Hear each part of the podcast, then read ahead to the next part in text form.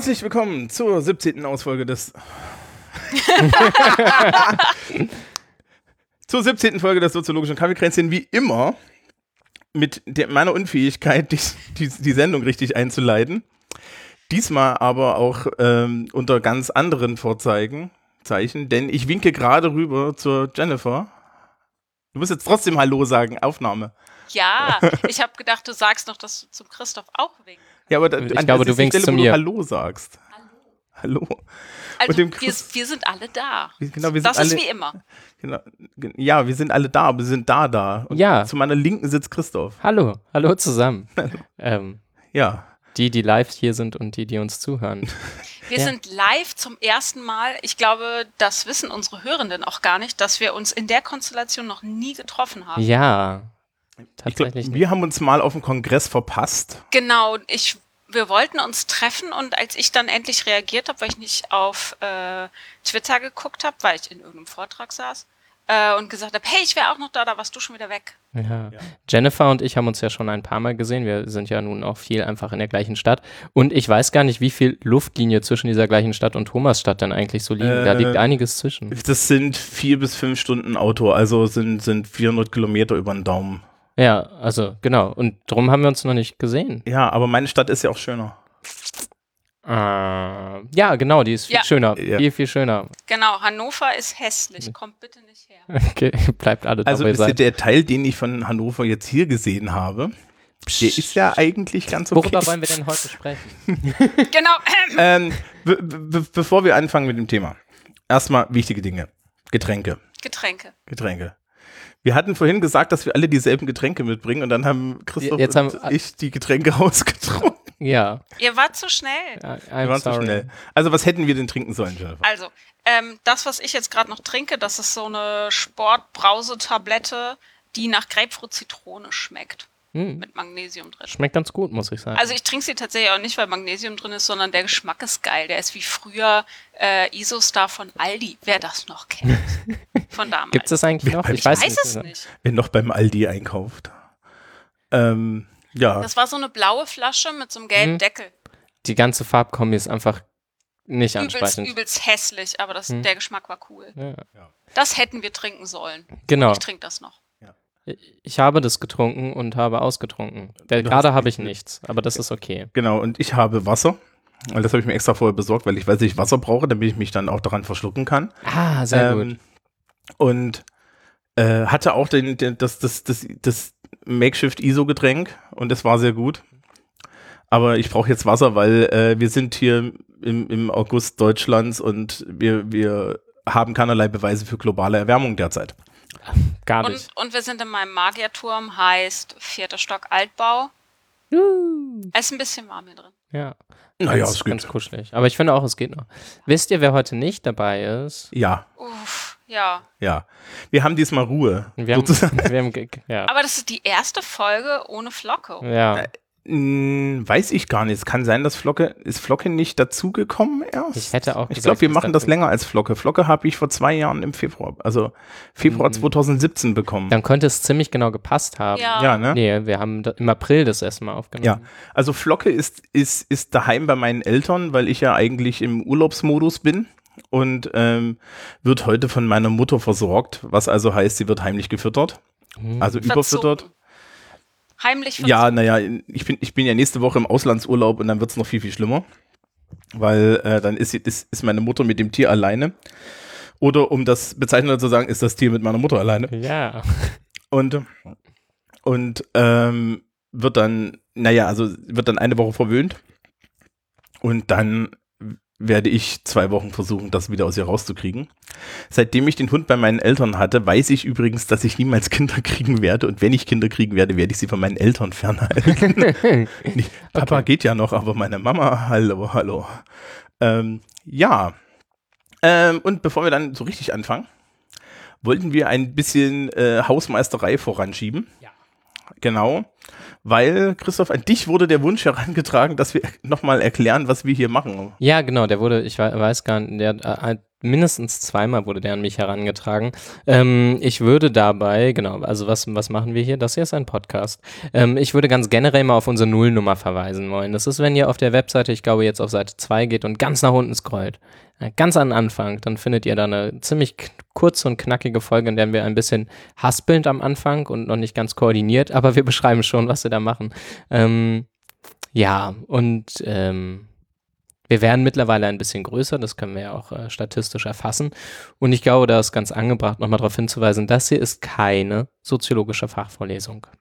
Ähm, wenn Jennifer, die ist, wenn, wenn überhaupt dazu befähigt, ähm, irgendwann Lust hat, so eine zu machen und das als Podcast online zu stellen, können wir die gerne hier verlinken.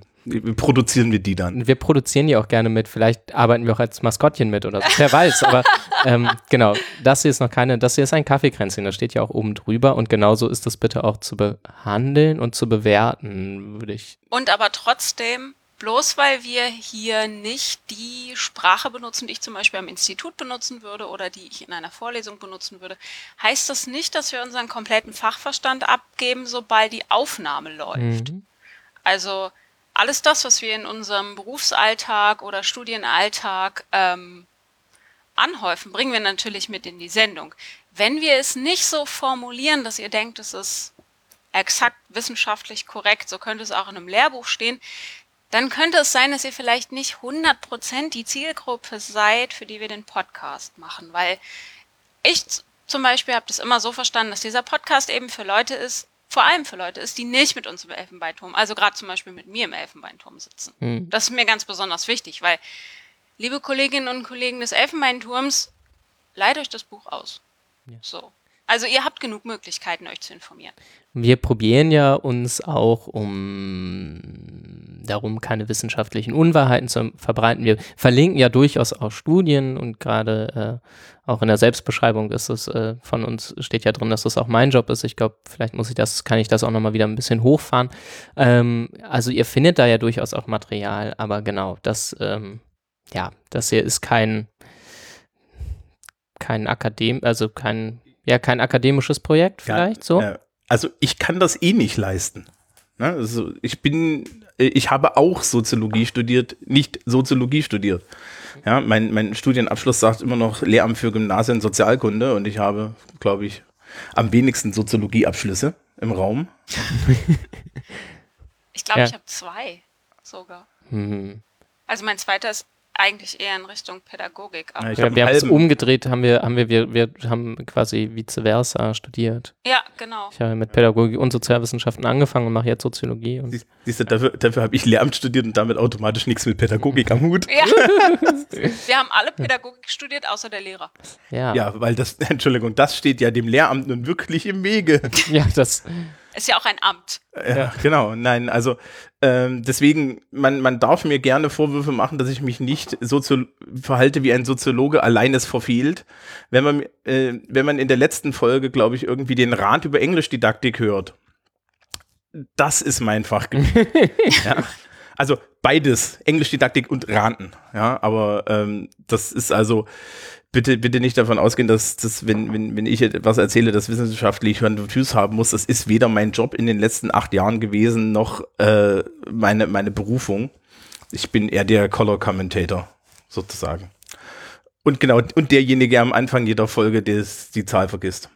Ja. Diesmal wusstest du die Zahl. Äh, Genau, Ja. ich bin nur hängen geblieben. es, es gibt Fortschritt. Okay, ähm, Thema. Sonst noch Hausmeistereien? Nee. äh, Ja, noch, sonst noch Hausmeistereien.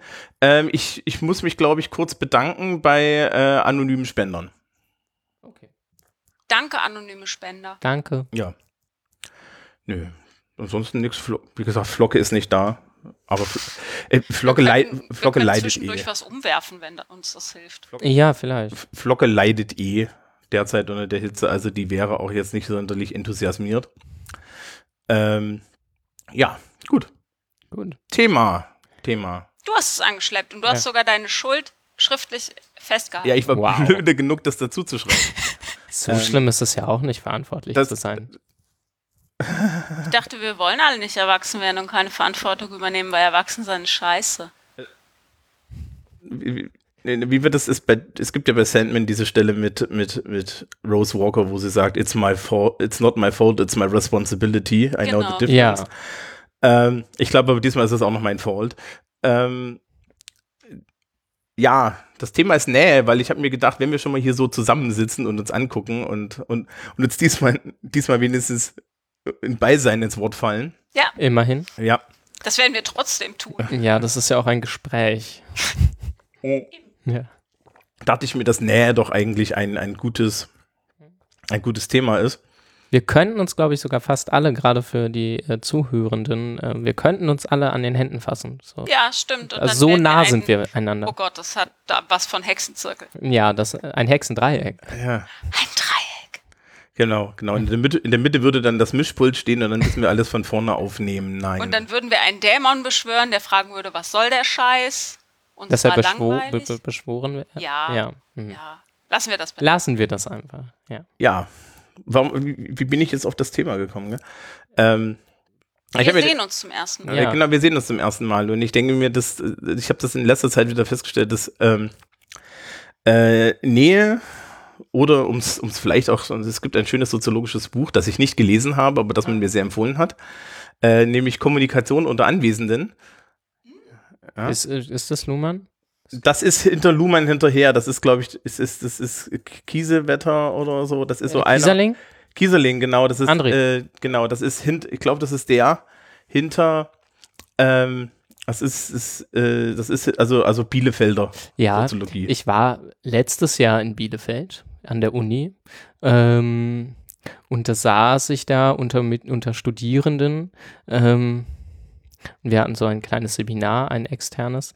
Und äh, sie saßen da und haben ihn so ein bisschen als quasi Nachlassverwalter von Luhmann beschrieben und das nicht sonderlich positiv gemeint, aber ich glaube, seine Schriften sind ganz gut.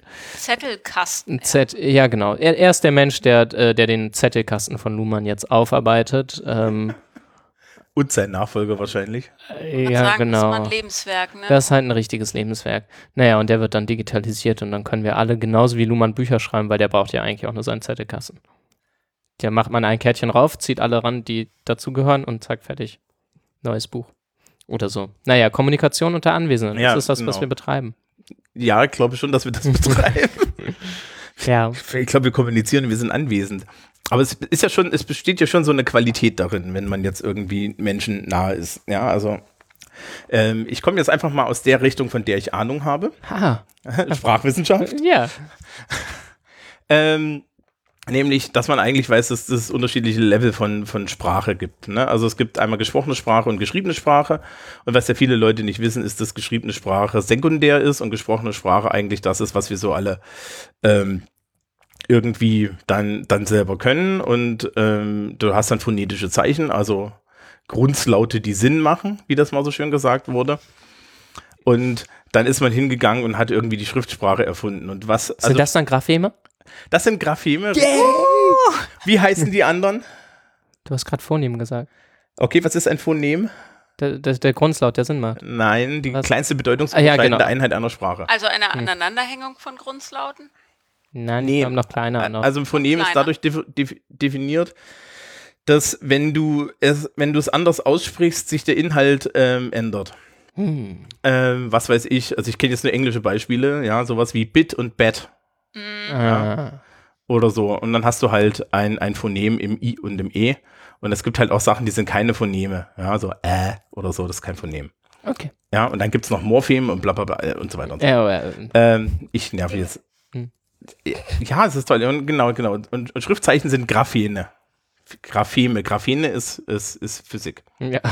Ähm, genau. Und ähm, was wir ja so ein bisschen haben heutzutage ist, dass die Menschen eigentlich sehr viel mit Text kommunizieren Mhm. und weniger in Anwesenheit. Ja. Ja, und das also so dieses, äh, dass, dass Kommunikation in Anwesenheit halt eigentlich auch bedeutet, dass ich mehr Informationen über die Person kriege, als wenn ich sie über die Entfernung zum Beispiel sp- fernmündlich so mit dem Telefon habe oder dann auch noch mehr, als wenn ich einfach mit ihr mit Text kommuniziere. Ist ähm, das wäre tatsächlich meine Frage, ähm, wann Anwesenheit anfängt. Ob, ähm, also klar, Textnachrichten sind nicht anwesend, wenn man in der Kategorie bleibt. Ähm, ist ein Anruf, also fernmündlich ist das schon anwesend. Ähm, wie ist das mit Videotelefonie? Ist das anwesend? Und Dafür ist anwesend, Luhmann zu anwesend, früh gestorben. Ja, okay. Also, Ja, ich glaube, es ist nicht abwesend zumindest. Also, also sind, das, sind das Boxen oder ist das ein Kontinuum von Anwesenheit? ich glaube, Sinn macht heutzutage ein Kontinuum, würde ich sagen. Ähm, die, also ich glaube, der Begriff Kommunikation unter Anwesenden ist äh, aber das Nachgelagerte. Ich glaube, erst hat man festgestellt, oh, es gibt Schriftkommunikation, die kann man auch zum Beispiel mit Toten führen, das ist cool. Äh, in der Wissenschaft. Ich reagiere auf einen Text von jemandem, der tot ist. Der kann dann zwar nicht mehr zurückreagieren, aber er kann mit mir kommunizieren, obwohl der tot ist. Cool. Ist, ist eine bequeme Haltung. Ja. Die komplette Literaturwissenschaft macht das. Ja. Ähm, genau, und davon abzugrenzen, dann, ich glaube, also so ist zumindest das in meiner Vorstellung, da hat man festgestellt, oh, es gibt äh, Schriftsprache, die ist irgendwie anders.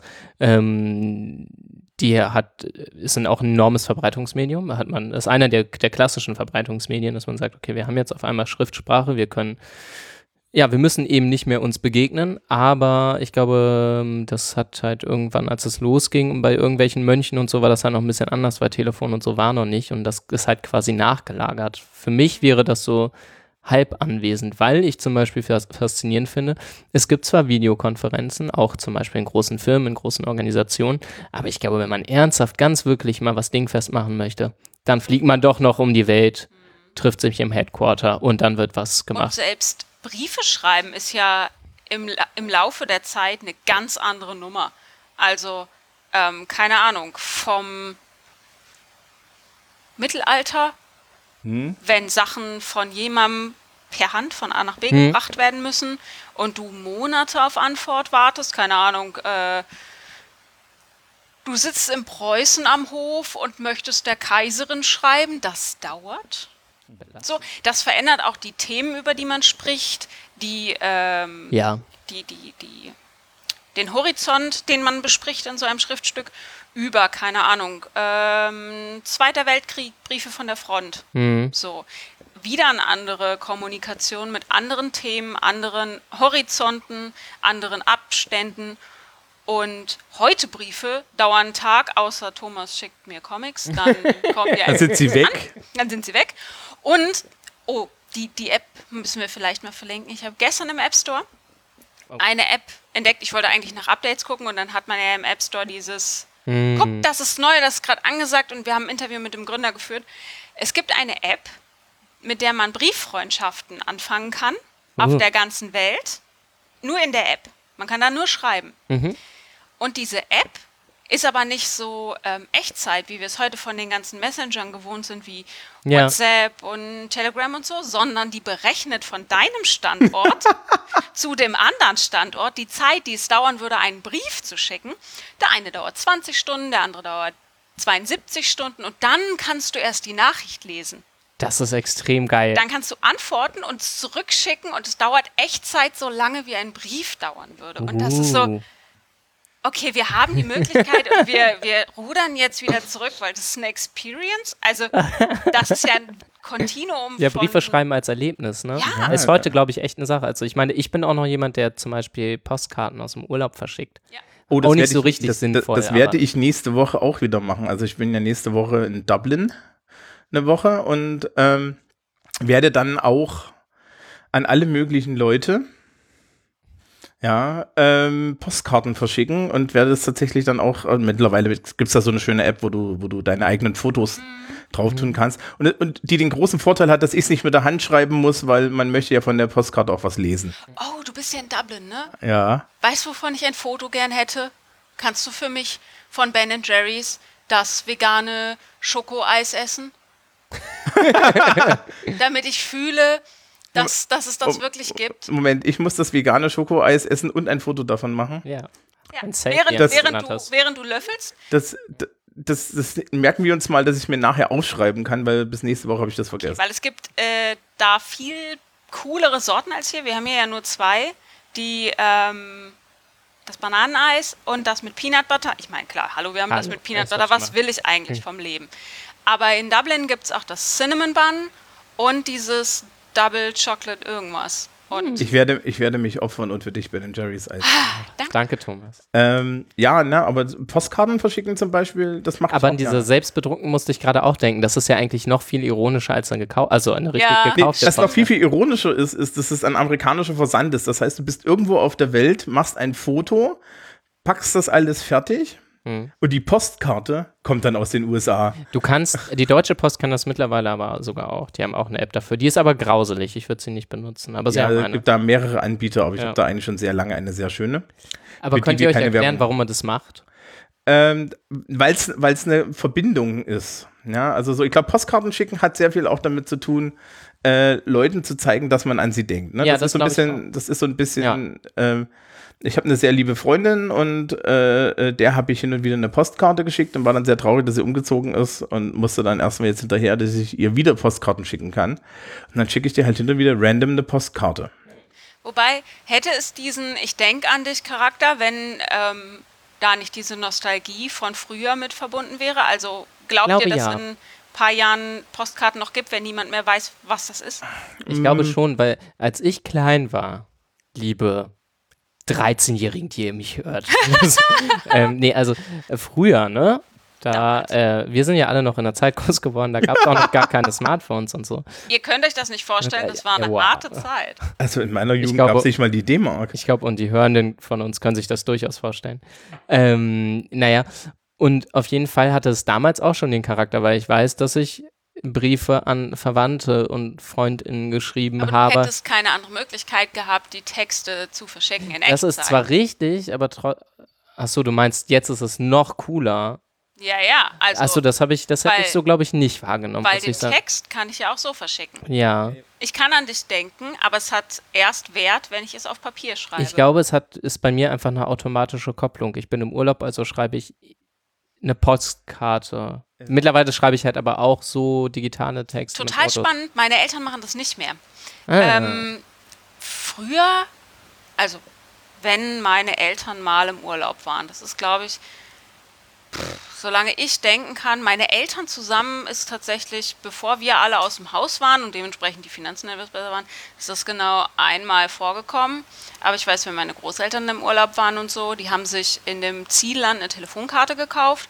Damit haben sie einmal angerufen, dass sie angekommen sind, einmal angerufen, dass es ihnen gut geht und einmal angerufen, dass sie jetzt in den Flieger zurücksteigen. So, Das war und dann haben sie Postkarten zwischendurch geschickt und wenn sie wieder da waren, zwei Wochen später kamen dann die Postkarten. Meine Eltern schicken keine Postkarten mehr, weil die haben jetzt WhatsApp. Und wenn sie WhatsApp haben und in der Hotellobby gibt es WLAN, dann setzen sich die alten Leute nämlich abends hin und schicken ihre Strandfotos, total niedlich, wenn meine Eltern Selfies machen, ähm, schicken ihre Strandselfies an ihre Kinder in die Gruppe. Sehr gut. Ja, das, meine Eltern machen das auch. Also, äh, Schreiben die dann aber Briefform bei WhatsApp? Also beginnen die mit Nee. liebe Kinder und liebe Grüße am Ende? Aber Hm. ich glaube, das ist genau der Punkt, warum wir dann wieder Postkarten verschicken. Also für mich ist das der, der Punkt. Es, äh, Postkarten verschicken ist nicht reziprok. Ja, Ja, das stimmt. also in die, Oh, ja. die WhatsApp-Gruppe schreiben, dann hast du ja wieder Kommunikation. ja, genau. Ja, so, und dann sind die Leute auch mittelbar anwesend. Und du möchtest es ja an bestimmten Stellen gar nicht. Also so Kommunikation ähm, hat erwünschte und unerwünschte Richtung. Ja, also ich glaube, es, es liegt auch einfach daran, dass ähm, du bei einer Postkarte eigentlich ein Ze was zeichen, zeigen willst, aber du möchtest den Dialog gar nicht. Du willst nicht Ah. wissen, wie das Wetter in Bottrop Ja, Oder das ist zumindest reines zu dem symbolisches Handeln. Ja, ja, es ist reines symbolisches Handeln.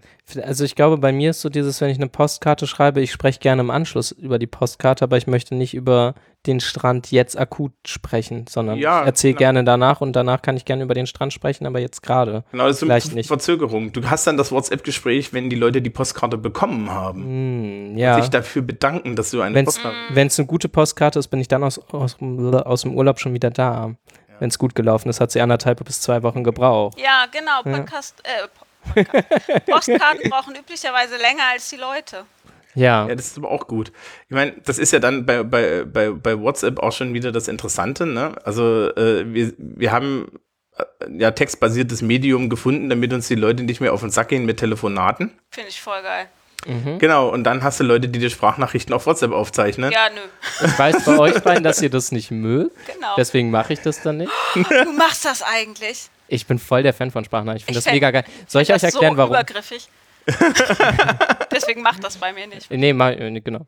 Ich weiß ja, dass ihr das nicht mögt. Ich finde daran cool, dass das quasi ein Telefonat ist mit den Vorteilen der Textkommunikation. Man kann miteinander sprechen und sprachlich aufeinander reagieren, also gesprochene, mit gesprochener Sprache, ohne dass man in der Situation antworten muss, sondern ich kann antworten, wenn ich will. Das finde ich so mega Oh. geil. Das ist so cool. Oh, es ist ein, ein, es sind Telefonschnipsel. ist ein Ja, aber meine- Telefonschnipsel, genau. Aber meine Verpflichtung zu antworten, zu, also meine interne Verpflichtung zu beantworten, ist bei mir viel, viel größer. Also Ja, ah, als weil bei es Text. Sprache ist. ja, auch weil ich gerne eigentlich möchte, dass ich sofort antworte. Ah. Ja, also, aber das, Ich finde es einfach auch un also einmal finde ich es übergriffig, wie auch einfach anrufen. So, Ja, einfach anrufen ist Ah. auch mega unübergriffig. Hilfe. Warum? Also, wenn das Telefon klingelt, ähm, mein einer Kollege ist, ist noch so ein Telefonfan. Ähm, der hat letztens gescherzt, warum ich überhaupt noch mich melde, wenn ich ans Telefon gehe, weil ich könnte doch gleich seinen Namen sagen, weil außer ihm ruft mich ja niemand an, wo ich gesagt habe, doch, es gibt tatsächlich noch ein paar. Meine Ärzte zum Beispiel rufen mich noch an, wenn es dringlich ist. Ähm, meiner Mutter musste ich das abgewöhnen, einfach so anzurufen auf dem Festnetztelefon. Ich vergesse immer, dass das Ding da steht und wenn es klingelt, laufe ich wie blöd durch die Wohnung und frage mich, was das ist. Sehr gut. Was tut es? Ähm, Hilfe. Aber telefonieren generell stört dich nicht, sondern nur das äh, ungefragt jetzt auf einmal, weil so ist es bei mir. Verabredete Telefonate sind okay, Ja, aber von jetzt auf gleich finde ich schwierig, Ich weil ich auch immer denke, irgendwas ist passiert. ja genau, Notfälle. In Notfällen ruft man an. Telefonate mit mir muss man eigentlich absprechen, weil du musst dir in meinem relativ strikten Zeitplan und Kalender Zeit blocken. Mhm. Das ist mein Problem. Ich habe keine Zeit, mich zwei, drei Stunden, wenn ich das nicht einplane. Für mich ist ein Telefonat nämlich wie gemeinsam, gemeinsam Kaffee trinken. Ich kann in der Zeit nichts anderes Mhm. tun und werde auch nichts anderes tun, außer dass ich mir beim Telefonieren, ich glaube, das ist euch allen schon passiert, ihr habt es nur nicht unbedingt immer mitgekriegt, ich lackiere mir meistens die Nägel, wenn ich telefoniere. du lackierst dir die Nägel auch beim Podcasten. Ja, ich weiß. Ja. Ich kann dann nicht weg. Und das ist super, weil Ja, das, größ das größte Unglück, was passieren kann beim, beim Nägellackieren, ist, dass man damit fertig ist und vergisst, dass man es getan hat und dann Alltagstätigkeiten tut. Wie zum Beispiel auf Toilette gehen, wo man an die Hose fassen muss oder ans Oberteil Ja. oder in eine Tasse fassen, hier in den Henkel rein und dann ist die Arbeit von einer Stunde Einfach. im Eimer. Weg. Und Ja. beim Podcasten oder beim Telefonieren bin ich quasi gefesselt. In, Quasi. in mir kommen größere Mengen Mitleid auf. ich weiß, Ja. ich habe einmal mit Jennifer telefoniert und ich war, das hat Jennifer aber vorgeschlagen und ich war völlig schockiert. Dass ich telefonieren kann. Nee, dass du telefonieren möchtest. Das ist wie Kaffee trinken, nur Ja, weiter weg. Ja. also ich, ich hatte das ja vorhin erzählt, ich habe auch irgendwie mich die Tage mit einer sehr lieben Freundin zum Telefonieren verabredet. Das hat jetzt nicht geklappt, aber ich meine, das hat, genau, äh, das hat aber genau denselben Hintergrund. Also für mich ist das auch ähm, Kommunikation unter Anwesenden dann schon. Ja. also Ja, es ja. ist jemand Genau. da und ähm, ähm, es hat schon was von, das ist jetzt ein Special Happening, ja. Also wie gesagt, ich wurde, das ist, ist, hat, hat jetzt nicht stattgefunden. Ich hatte es eigentlich für heute Abend geplant, aber da habe ich ja euch schon.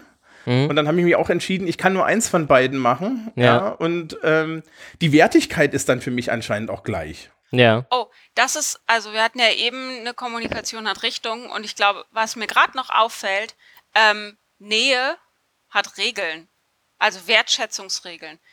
Ich habe nicht das Gefühl, dass es höflich wäre, bei Kommunikation unter Anwesenden was anderes zu tun. Ja. Wenn ich beim Telefonieren nämlich was anderes mache, hört man das. Man merkt, dass Das ich nicht bei man- der ja. Kommunikation Hm. bin.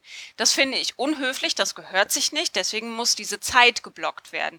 Genauso, wenn ich sage, ne, heute seid ihr dran, dann ist es vorher, heute Morgen, als ich meine Arbeits-E-Mails abgefragt habe, das war unhöflich, aber nötig. Hm. Ihr wusstet, dass das der Fall sein wird, aber trotzdem war das für mich ein Verletzen der Kommunikationsregeln, weil wir haben so einen unabgesprochenen Konsens darüber, dass wir jetzt anwesend Ja, und auch voll anwesend. Ich weiß nicht, wa- was auf jeden Fall faszinierend ist, dass man die volle Aufmerksamkeit äh, des Gegenübers bei Kommunikation unter Abwesenden immer hat, ne? Das ist eigentlich ganz geil. Also wenn ich einen Text von jemandem lese, gehe ich zumindest davon aus, dass er seine volle Konzentration in diesen Text gelegt hat. Gerade im akademischen Diskurs. Ja, aber Also- das ist, das ist irgendwie zeitsouveräne Kommunikation. Ja, ja. Zeitsouveräne Nähe. Ja, aber Sie wäre noch zeitsouveräner, wäre der akademische Diskurs zumindest in der Soziologie sprachlich zugänglicher, als er ist. Ah, du, du, du, du meinst, es wäre ein Riesenspaß gewesen, mit Niklas Luhmann irgendwelche WhatsApp-Nachrichten auszutauschen? Mit dem kann man sich, glaube ich, mit dem konnte man vernünftig kommunizieren. Adorno? Äh, Adorno nicht, nein. ich glaube nicht sehr. Also ich arbeite ja relativ viel zu Adorno gerade und ich glaube, ich hätte mich nicht gern mit Adorno auf einen Kaffee getroffen. Luhmann hätte sich mit jedem auf dem Kaffee getroffen. Mir wurde gerade auf Twitter eine sehr schöne Anekdote äh, erzählt. Geht auch ein bisschen Richtung Nähe. Die äh, Kommunistische Partei Italiens damals hat festgestellt, Luhmann bastelt eine völlig revolutionäre Gesellschafts- und Sozialtheorie. Den laden wir ein. Luhmann so, "Oh, das ist ein bisschen gegen das, was ich erwartet hätte. Er so, alles klar, ich fahr hin. Und hat sich ein Keks darüber gefreut, dass er äh, mit der Kommunistischen Partei Italiens über seine Theorie sprechen durfte. Weil Waren die weil- dann enttäuscht? das weiß ich nicht genau, das müsste ich nochmal nachverfolgen. Da müsste man Rudolf Stichweh fragen, der hat diese äh, Anekdote in den Raum geworfen. Den könnte man sogar auf Twitter fragen, denn da ist der. Ja. Ja. Ähm, ist ist denn Twitter-Kommunikation unter Anwesenden? Nein. Hm, Würde ich auch nicht Nee, sagen. Obwohl ich.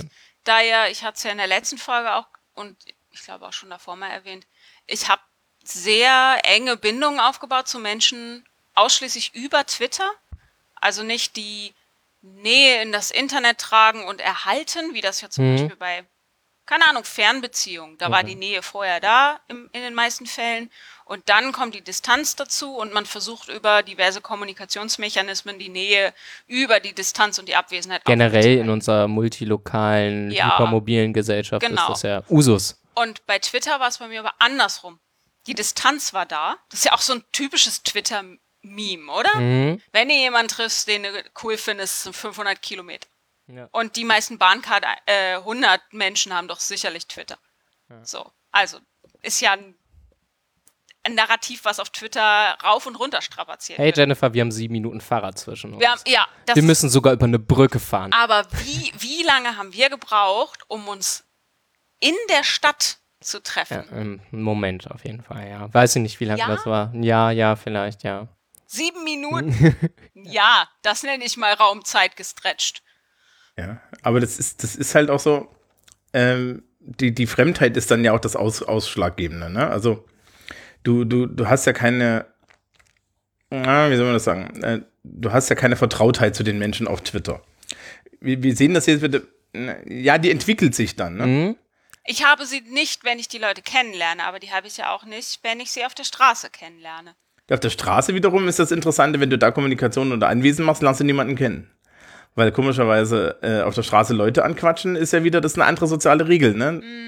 Da läuft die, die Fremdheit, die wir vor ein, zwei Folgen auch mal hatten, wo ich auf Nassi oder so verwiesen habe, mit, Ich hatte ein, die ja alles so praktisch macht in meinen Augen. ich hatte ein interessantes Erlebnis mit ähm, Lara, kennt ihr bestimmt auch, Vegavoid von Twitter, Ja, ja, ja. falls ihr uns hört. Hi. Hallo. Ähm, Lara hat hier übernachtet vor anderthalb Jahren oder so, weil hier ein Konzert war. Und ich hatte zu dem Zeitpunkt noch nicht das große Sofa und eigentlich sollte sie bei mir mit im Bett schlafen und ich hatte sie vorher noch nie gesehen.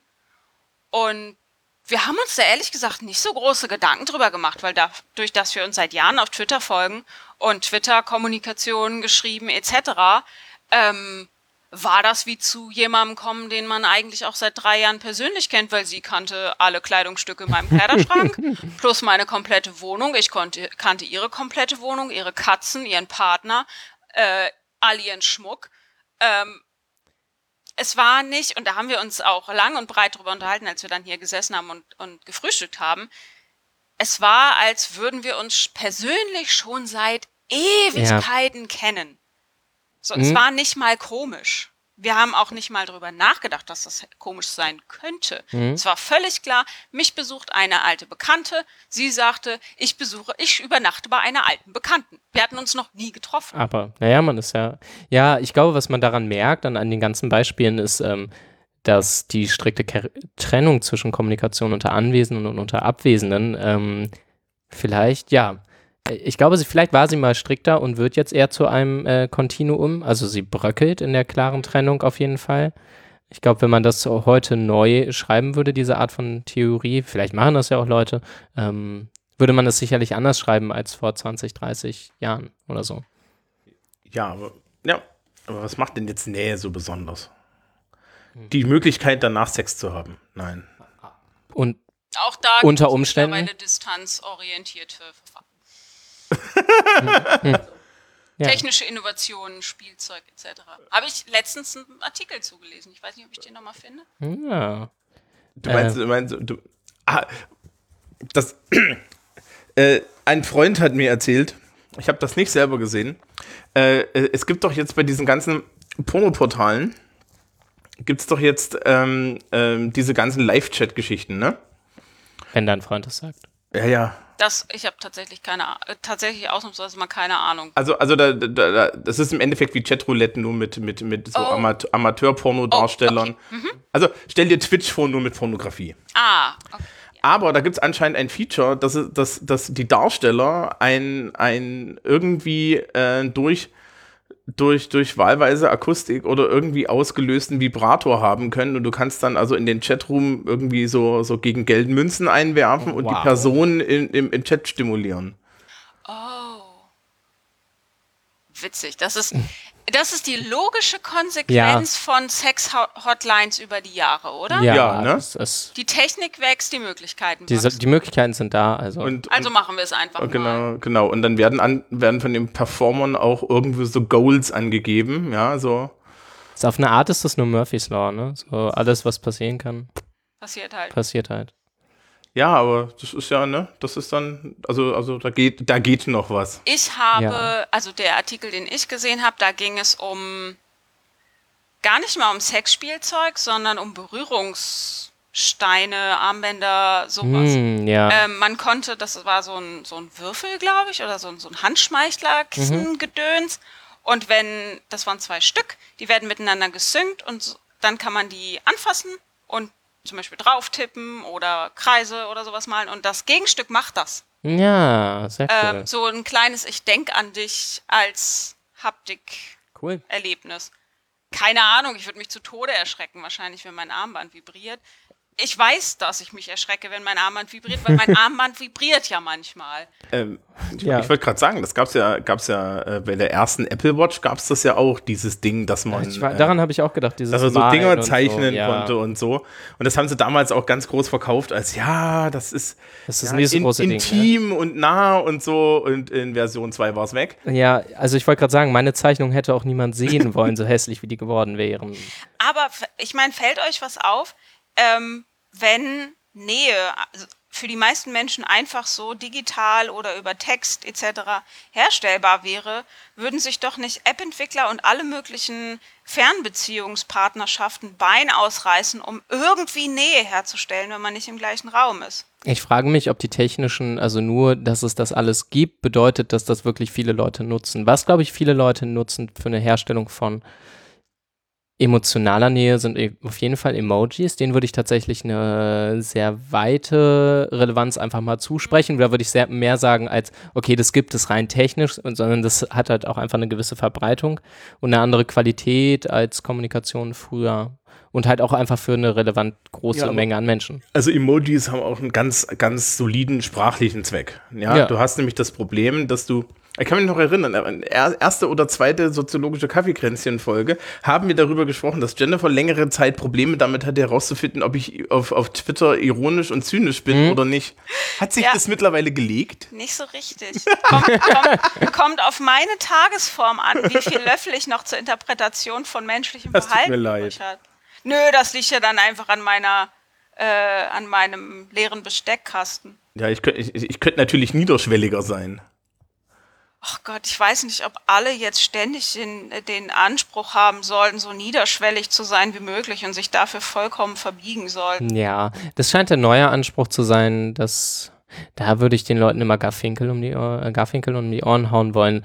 Ähm, den Leuten wird eine übermäßige Hoheit über ihre eigenen Äußerungen zugesprochen, die rein kommunikativ einfach nie nachweisbar ist. Also wenn man etwas in den Raum sagt, und gerade bei Twitter sagt man nun mal Dinge in den Raum, äh, davon aus auszugehen, dass man irgendwie genau rekonstruieren kann, wie was die, die sagende Person genau wie wann damit meinte, ist ein bisschen utopisch. Und auch, dass man äh, hoffen kann, dass die Person das selber wieder einfangen kann und den Anspruch anlegt, das irritiert mich maximal.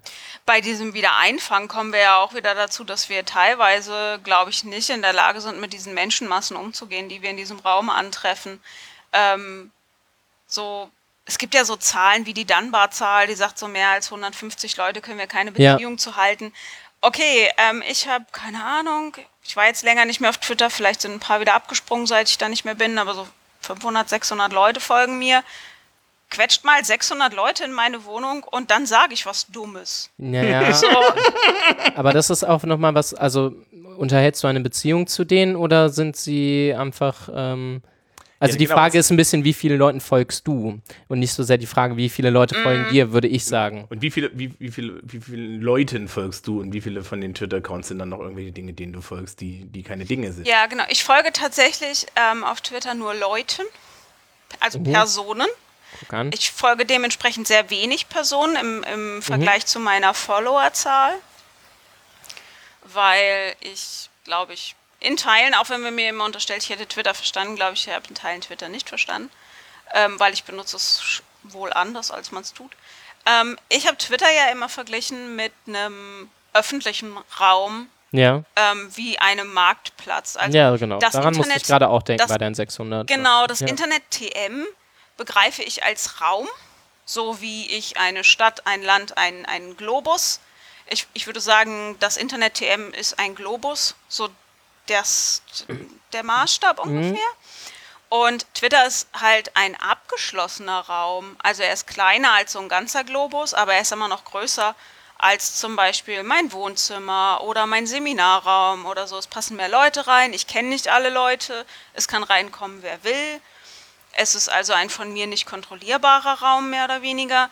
Deswegen finde ich, ein Marktplatz ist eine gute Analogie. Ähm, und ich wähle diese Analogien immer, weil ich das Gefühl habe, dass wir in unserem Verhalten und in unserer Sprache noch nicht so richtig Umgang damit gefunden haben, das Internet oder das Digitale generell als Raum zu definieren und damit umzugehen. Ich weiß von mir, dass ich nicht immer das Bewusstsein habe, dass ich, wenn ich auf Twitter etwas schreibe, ich mit 600 Leuten spreche. Und ich weiß nicht, ob ich mit derselben Selbstsicherheit mich auf dem Lindener Marktplatz auf den Mülleimer stellen würde. Ja, und da, es daran besteht halt, glaube ich, würde. aber auch der Charme. Und Ja. ich glaube, also was ich jetzt gerade ähm, äh, spannend fand, ist, dass du gesagt hast, dass du mit 600 Leuten sprichst. Und ich würde da wieder sagen, ich glaube, du sprichst eher zu 600 zu, Leuten, weil halt nicht 600 wieder antworten. Aber es könnten es potenziell könnte, pot- 600 ja, Antworten. genau, ja, absolut. Ähm, naja, das ist ja so ein bisschen dann auch der Unterschied zwischen den verschiedenen Medien. Ne? Mhm. Also Twitter ist ein öffentliches Medium, Instagram ist ein öffentliches Medium, Facebook nicht.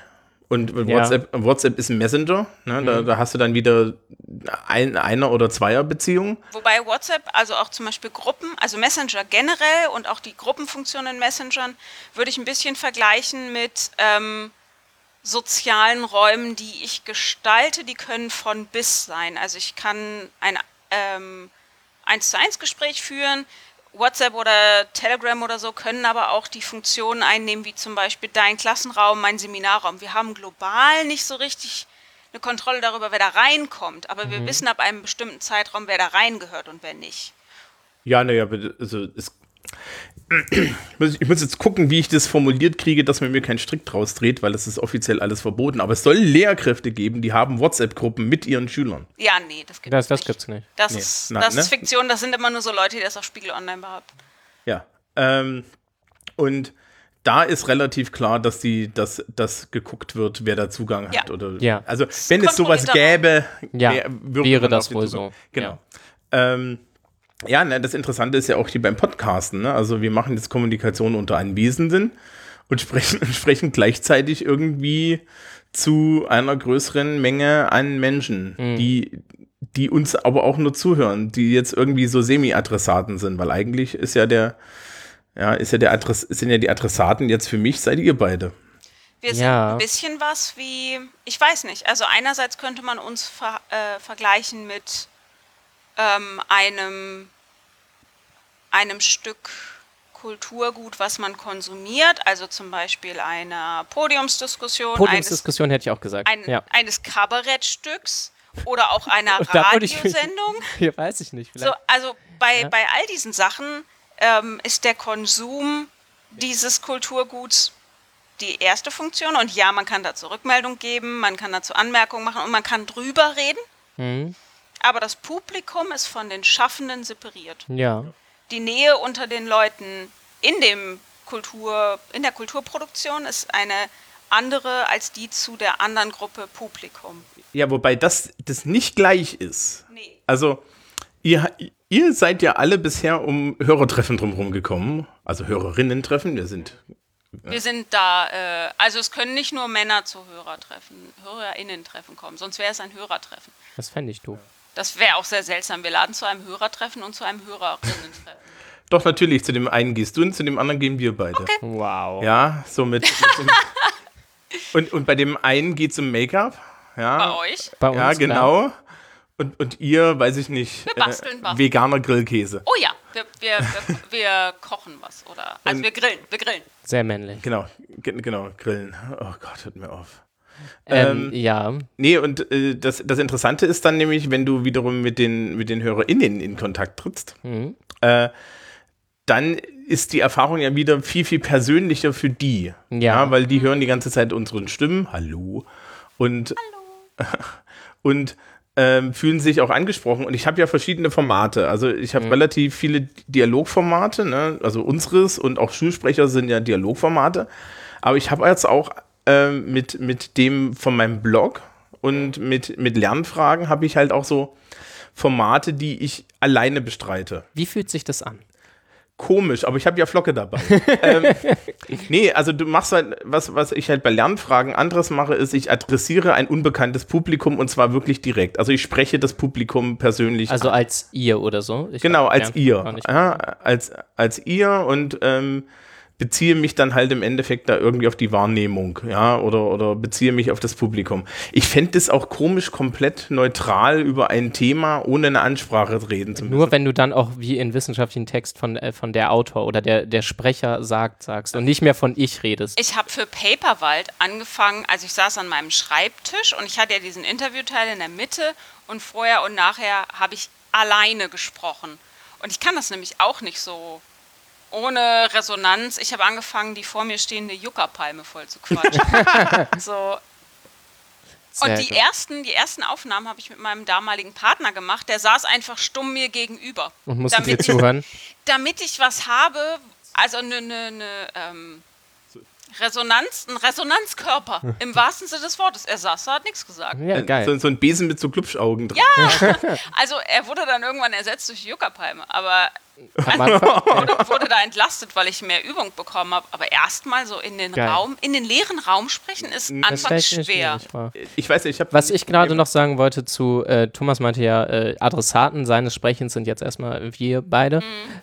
Da musste ich drüber nachdenken, dass ich erstmal ad hoc nicht vermuten würde, dass wenn wir diesen Podcast nicht machten, wir trotzdem einmal im Monat zusammenkämen, um Mhm. anderthalb bis zwei Stunden über irgendwas Soziologisches zu reden. Von daher glaube ich, dass dieses Publikum schon irgendeine Funktion auch äh, hat, die äh, eine gewisse Relevanz hat. Liebes Publikum, wir finden, also ich finde euch toll. Schön, dass ihr uns zuhört.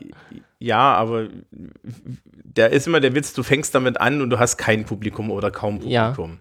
Jetzt ist immer so ein bisschen die Sache, ich, ich habe ja ein bisschen Grundfame.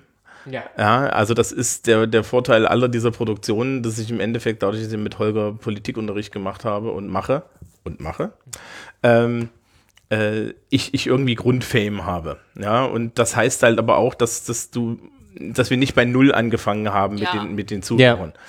Sondern dass dann halt Leute mir auf Twitter gefolgt sind und gesagt haben, oh, der macht da was Neues, da gucken wir mal rein. Mhm. Und das ist schon ein Unterschied nochmal. Ähm, aber ich glaube, das ist, ist nicht so das Problem. Also ich habe kein Problem damit, irgendwie fiktive Menschen anzusprechen. Aber ich habe auch ein Training darin. Ja, also ich, ich spreche ja im Endeffekt regelmäßig vor Gruppen.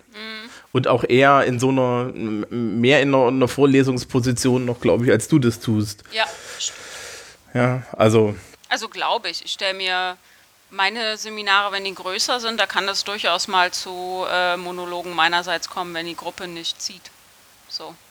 ist das dann, ist das dann, könnt ihr euch mal, könnt ihr euch mal bewegen? Also die Art von Monolog, die ich da von mir gebe. Ähm, wenn in einem klassisch, da haben wir ja vorher schon drüber gesprochen, ähm, in so einem klassischen akademischen Setting arbeitest du ja zumindest in, in Sozialwissenschaft nicht viel mit groß viel didaktischen Möglichkeiten, sondern alle haben einen Text, alle haben den Text gelesen, wir diskutieren über den Text. Wenn es klassisch akademisch ist, wollen das nämlich auch Genau, alle so. da haben alle voll Bock drauf. Wenn, Ich habe damals die Texte Außer die, die generell keinen Bock drauf haben, auf die Seminarsitzung an sich, aber die haben auch auf pädagogisches Geplänkel keinen Bock. Die ja, haben, genau, die kommen Ja. halt auch einfach nicht. Ja, und das ist auch dann für alle in Ordnung. Ja. Für mich ist das in Ordnung. Kommt nicht, wenn ihr keinen Bock habt. Ähm, und wenn das nicht klappt, weil niemand den Text gelesen hat, zufällig, Mhm. also manchmal hast du echt so Fallouts dabei, wo niemand den Text gelesen hat, niemand den Text dabei hat und irgendwie der Wurm drin ist und dann muss ich die Sitzung wingen. Und wenn sie dann auch nicht, es ist warm und sie kommen trotzdem nicht aus dem Quark, dann halte ich Monologe. Und dann beende ich die Sitzung aber auch nach allerspätestens 60 Minuten, weil ich keine Weißt du, was das Witzige ist? Äh, Also, ich bin ja selbst noch Studierender. Wenn du einen guten Dozentenmenschen da vorne hast, eine gute Dozierende, dann hast du manchmal auch Bock auf Monologe. Ja, Dann willst du dir gar nicht alles selbst erarbeiten, weil so ein Oh ja. akademischer Text, also auch wenn ich ihn gelesen habe, die sind ja anspruchsvoll. Und dann habe ich da einfach eine perfekt ausgebildete Person vorne, die darf mir gerne mal 20 Minuten was am Stück erzählen. Aber alle haben ja heute Didaktikseminare belegt. Macht keine Sau mehr. Ist ein bisschen. Also, ich kenne viele Studierende, die da gerne manchmal mehr einfach Frontalunterricht Input hätten. Ähm, Ja. Ich kann mich noch daran erinnern, ich habe einen in politischer Philosophie einen Professor gehabt. Der hat so ganz alte Schule. Jede, jede Vorlesung handschriftlich vorbereitet. Und abgelesen. verrückt. Moment, nee, er hat sie eben eigentlich nicht abgelesen, sondern er hat dann so einen total feinen Fachvortrag gehalten, Geil. wo er sich, ne, also das war halt immer politische Philosophie anhand des Autors. Ja, was weiß ich, Sokrates, Platon und so. Er hat den, hat, immer den, hat den immer vorgestellt, hat eine Biografie gemacht und dann hat er sich um das Werk gekümmert und hat halt Fragen an das Werk gestellt und hat dann über diese Fragen an das Werk. Du konntest da drin sitzen, 90 Minuten und so, ah. Boah, A, hätte weil du ich- gedanklich ab abwesend bist oder weil es so Nee, gut macht? nee, wirklich, wirklich, es war so schön. Ich hätte mal so Bock auf so ein Format. Ich würde so gern mal eine Vorlesungsreihe halten mit feministische Klassiker von A bis Z.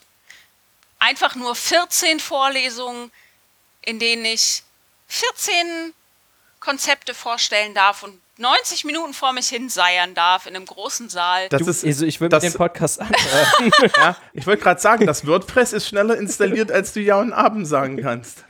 Ich finde ja ähm, Podcasten, also vielleicht muss ich dann einfach, wir haben ja Vorlesungsaufzeichnungen in der Uni, ne? Mhm. Ähm, vielleicht muss ich einfach mal gucken, dass ich so eine Vorlesung zusammengebastelt bekomme und die irgendwo unterkriege und dann kann man die aufzeichnen und sich angucken. Weil irgendwie gehört zu einem Vortrag für mich, also wenn, dann müsste es schon ein Videoformat sein, weil zu einem Vortrag gehört für mich, ich trage mit meinem ganzen Körper vor. Ah, ja. Ich bin äh, 1,67 Meter anwesend. Ja, ich, So. ich das mache ich auch. Und das funktioniert nicht ganz so gut, wenn das nur meine Stimme ist. ja. Ich zappel ja aus. Wo, wobei zu meinem Unterrichtsvortragsstil tatsächlich auch dazu gehört, auf, dem, äh, auf der Tafel zu lungern. Ich sitze immer auf dem Tisch, was die Leute immer total irritiert. Ja, das mache ich auch. Zu mir kam auch mal ein Studi und sagt, du bist total anders als die anderen Dozierenden hier. Du würdest nie jemand von den anderen Dozierenden sehen, der sich so auf den Tisch fläzt wie du. Und das ist so cool. Und ich dachte, okay. Das ist ein ich hab spannendes mich Kriterium. nur mit einer Arschbacke auf dem Tisch abgesetzt. So, das ist jetzt doch nicht ungewöhnlich, oder? Also ich sitze im Unterricht, wenn die erste Reihe leer ist, was ja gerne mal ist, ne, weil in die erste Reihe setzt sich ja Mhm. keiner freiwillig, sitze ich gern mal im Schneidersitz und in der ersten Reihe und ich meine, ihr könnt mich jetzt ansehen, ja, ich bin jetzt nicht klein. Ja. Thomas ist nicht so klein. Und ähm, ich wollte eh mal auf die, die, die Unterrichtssituationen kommen, weil das ist ja auch eine bestimmte Art von Nähe. Und, Ja. Ja. äh, Schule hebt ganz schlimm darauf ab, dass diese Nähe wichtig ist. Und da gibt es ja so ein paar ganz interessante Sachen, zum Beispiel, dass die, ähm, dass wenn die Tür zu ist, ist die Tür zu und Lehrer haben Rausrecht. Mhm. Und ähm, die, äh, die, die, diese Intimität des Klassenraums, ja, diese, diese Anwesenheit, da wird Ja. jetzt oft gesagt, ja, ach, wir können das doch auch alles digital machen und dann machen wir schöne Nein. Lernvideos und so weiter und so fort. Und zumindest für meine Fächer kann ich sagen, ist es komplett kontraproduktiv. Ja. Das, das Ding ist ja auch, das wird ja spätestens seit den 90er Jahren erzählt. wenn nicht Ja. sogar schon länger. Und ähm, wenn es sich seitdem noch nicht durchgesetzt hat, liebe, Ist es normal fürs Schulsystem? liebe DidaktikerInnen, dann gibt es vielleicht auch einfach einen Grund. Dass ich, also die Möglichkeiten sind schon länger da als das Smartphone. So, Ja. ähm, Fremdsprachenunterricht ohne eine anwesende Fachperson, die dich korrigieren kann, Ja. die vor allen Dingen eine Art ähm, Fehleranalysekompetenz hat. mhm. Das ist nämlich das, also allein das Korrigieren und das korrekte Vorsprechen, das kann ja heutzutage jede blöde App. Aber die App weiß nicht, wo du den Fehler machst, nur dass du den Fehler machst. Warum du den Fehler machst. Genau. Also gerade das Warum, das Ja. sehe ich immer wieder, dass wenn ich anfange auf einmal zu erklären, ja, wie, wie Interlanguage Interference funktioniert, ja, dass du so I become a Schnitzel, so Zeug. Mhm. Ja, ähm, das kann man ja alles erklären und ähm, Aufmerksamkeit tut unheimlich viel mit den Leuten. Mhm. Und interessanterweise natürlich auch Anwesenheit. Also, was eine meiner Lieblingsstrategien ist, Leuten Aufsätze schreiben zu lassen. Und dann den Aufsatz gemeinsam mit dem Schüler oder der Schülerin zu lesen. Da geht es nicht um Punkte, da geht es nicht um Note, da geht es um gar nichts. Aber wir lesen das gemeinsam. Du so neben mir. Ja. Ah, ich habe jetzt schon keine Lust. Ja, nee, ich genau. Du so neben mir und ich nehme dann so einen Rotstift und lese dir dein eigenes Zeug laut Ah. vor. Und das Ah, ich glaube, das hilft, ja. Ja, das- man, man äh, fängt dann nämlich an, vor der Abgabe sich selbst einmal das Ding laut vorzulesen, um die größten Schnitze auszubügeln. Ja, ist eine super Strategie, kann ich ja nur befürworten. Ich mache das auch mit, mit, mit Gruppenarbeiten, da darf dann aber der Name nicht draufstehen, weil ich bin da sehr gnadenlos. Mein Kollege hatte mir das empfohlen für äh, meine Sammelbandbeiträge und Artikel, die ich geschrieben habe und so. Und man kommt sich am Anfang wirklich dämlich vor. Sieht man- laut vorzulesen? Ja, du, ich stehe in meinem Büro, es könnte jederzeit jemand reinkommen. Ich halte meinen ausgedruckten Aufsatz in der Hand und doziere mir einen ab. Wenn da jemand reinkommt, das sieht aus, als hättest du jetzt wirklich, wirklich den Verstand verloren.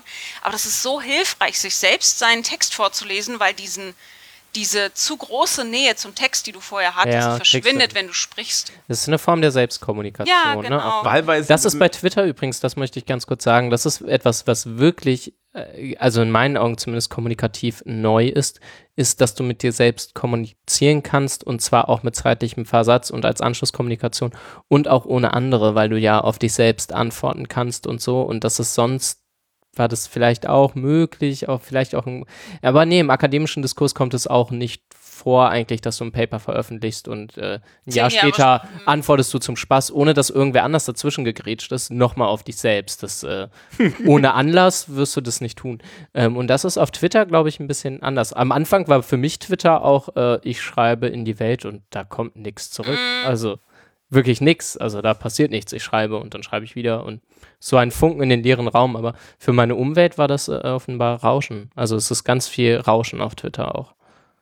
ja. Ich wollte eben noch was sagen. Ja, sorry. Ich jetzt, so- äh, ja, ich wollte nur den Vorschlag machen, das nächste Mal, wenn, das, wenn du sowas vorliest, Lindener Marktplatz mit dem Megafon.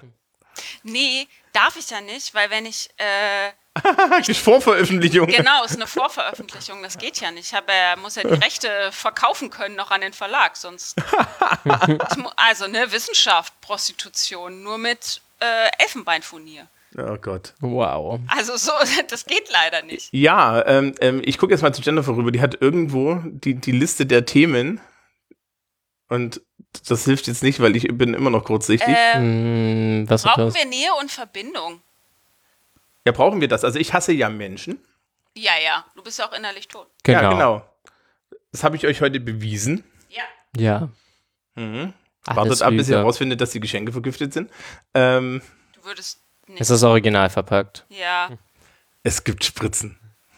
Ähm, liebes Internet, Thomas hat ein Stück vegane Pizza gegessen und war nicht, hat nicht angewidert geguckt, jedenfalls nicht schnell genug.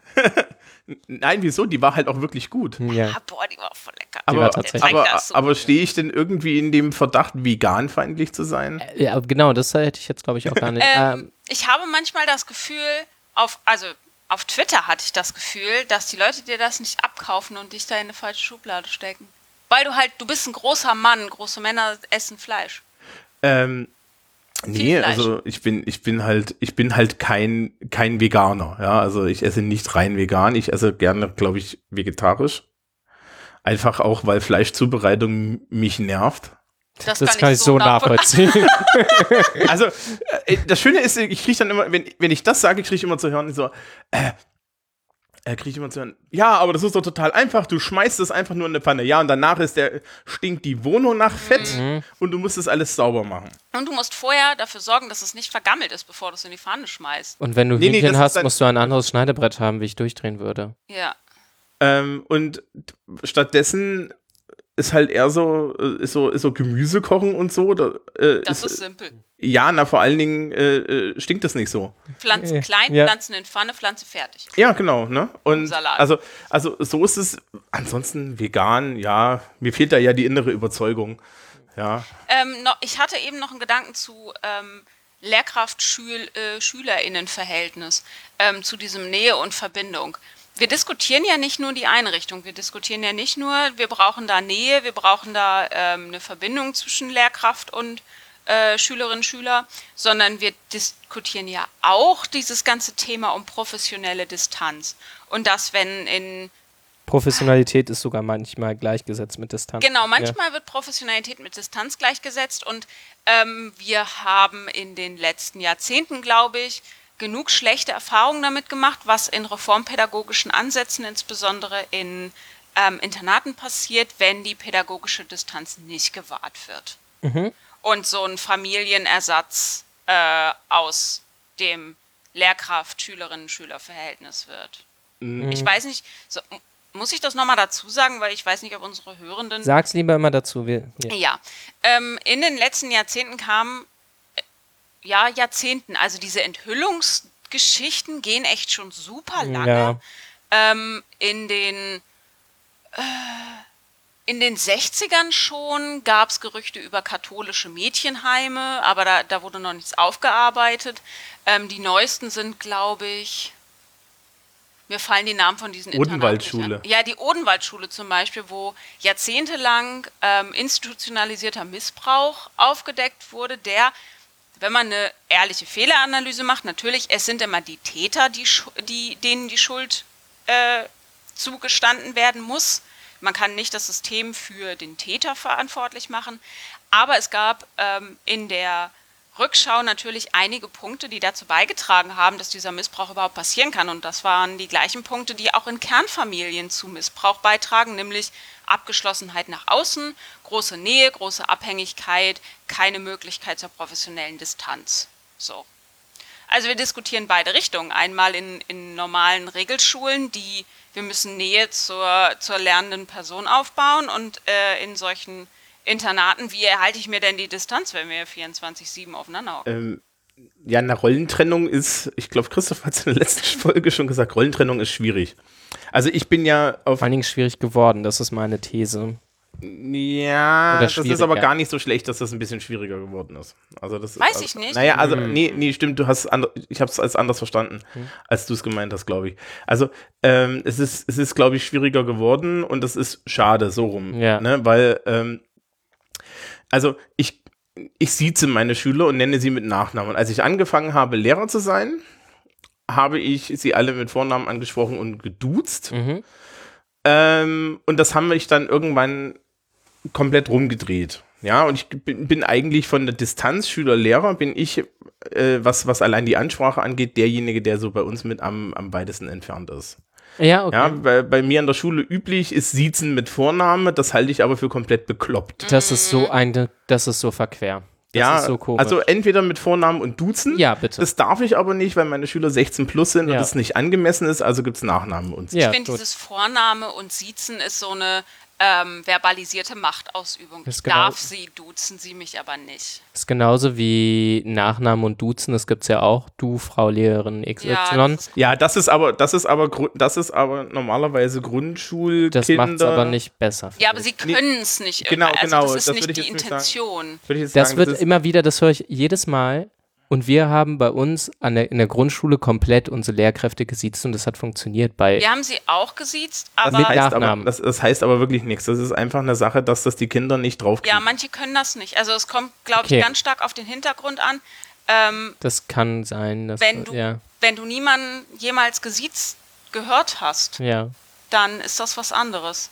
Sie lernt's, aber Ja, da ist keine bösartige Intention. Ja, okay. Solange das dann, ich finde, dann sollte man den Anspruch zumindest hochhalten. Also ich glaube, man sollte es vor allem nicht verniedlichen. Ja. So, sondern das ist, das ist auf deiner Bucketlist für bürgerliche Angepasstheit noch offen. ja. Das ist nicht witzig und das wird irgendwann Probleme für dich Ja. bereiten, wenn du nicht weißt, wie man sich in es bürgerlichen ist nicht so schlimm gerade, aber lernen. Ja, genau. es Aber ist ein Lernziel. Ähm, Okay, so wie aber-. So, Ja. von der Nähe her bin ich aber der, der Schülerschaft relativ nah. Also ich Thomas, bin, das kann doch gar nicht sein. Die Nein. Kombination, das gibt es doch gar nicht. Thomas, was ist, ja, und das wundert mich jedes Mal, weil ich ja innerlich tot bin. genau. Hm. Ähm, äh, was vielleicht auch daran liegt, dass ich komisch aussehe und damit natürlich erstmal schon von vornherein irgendwelche Lehrerbilder breche.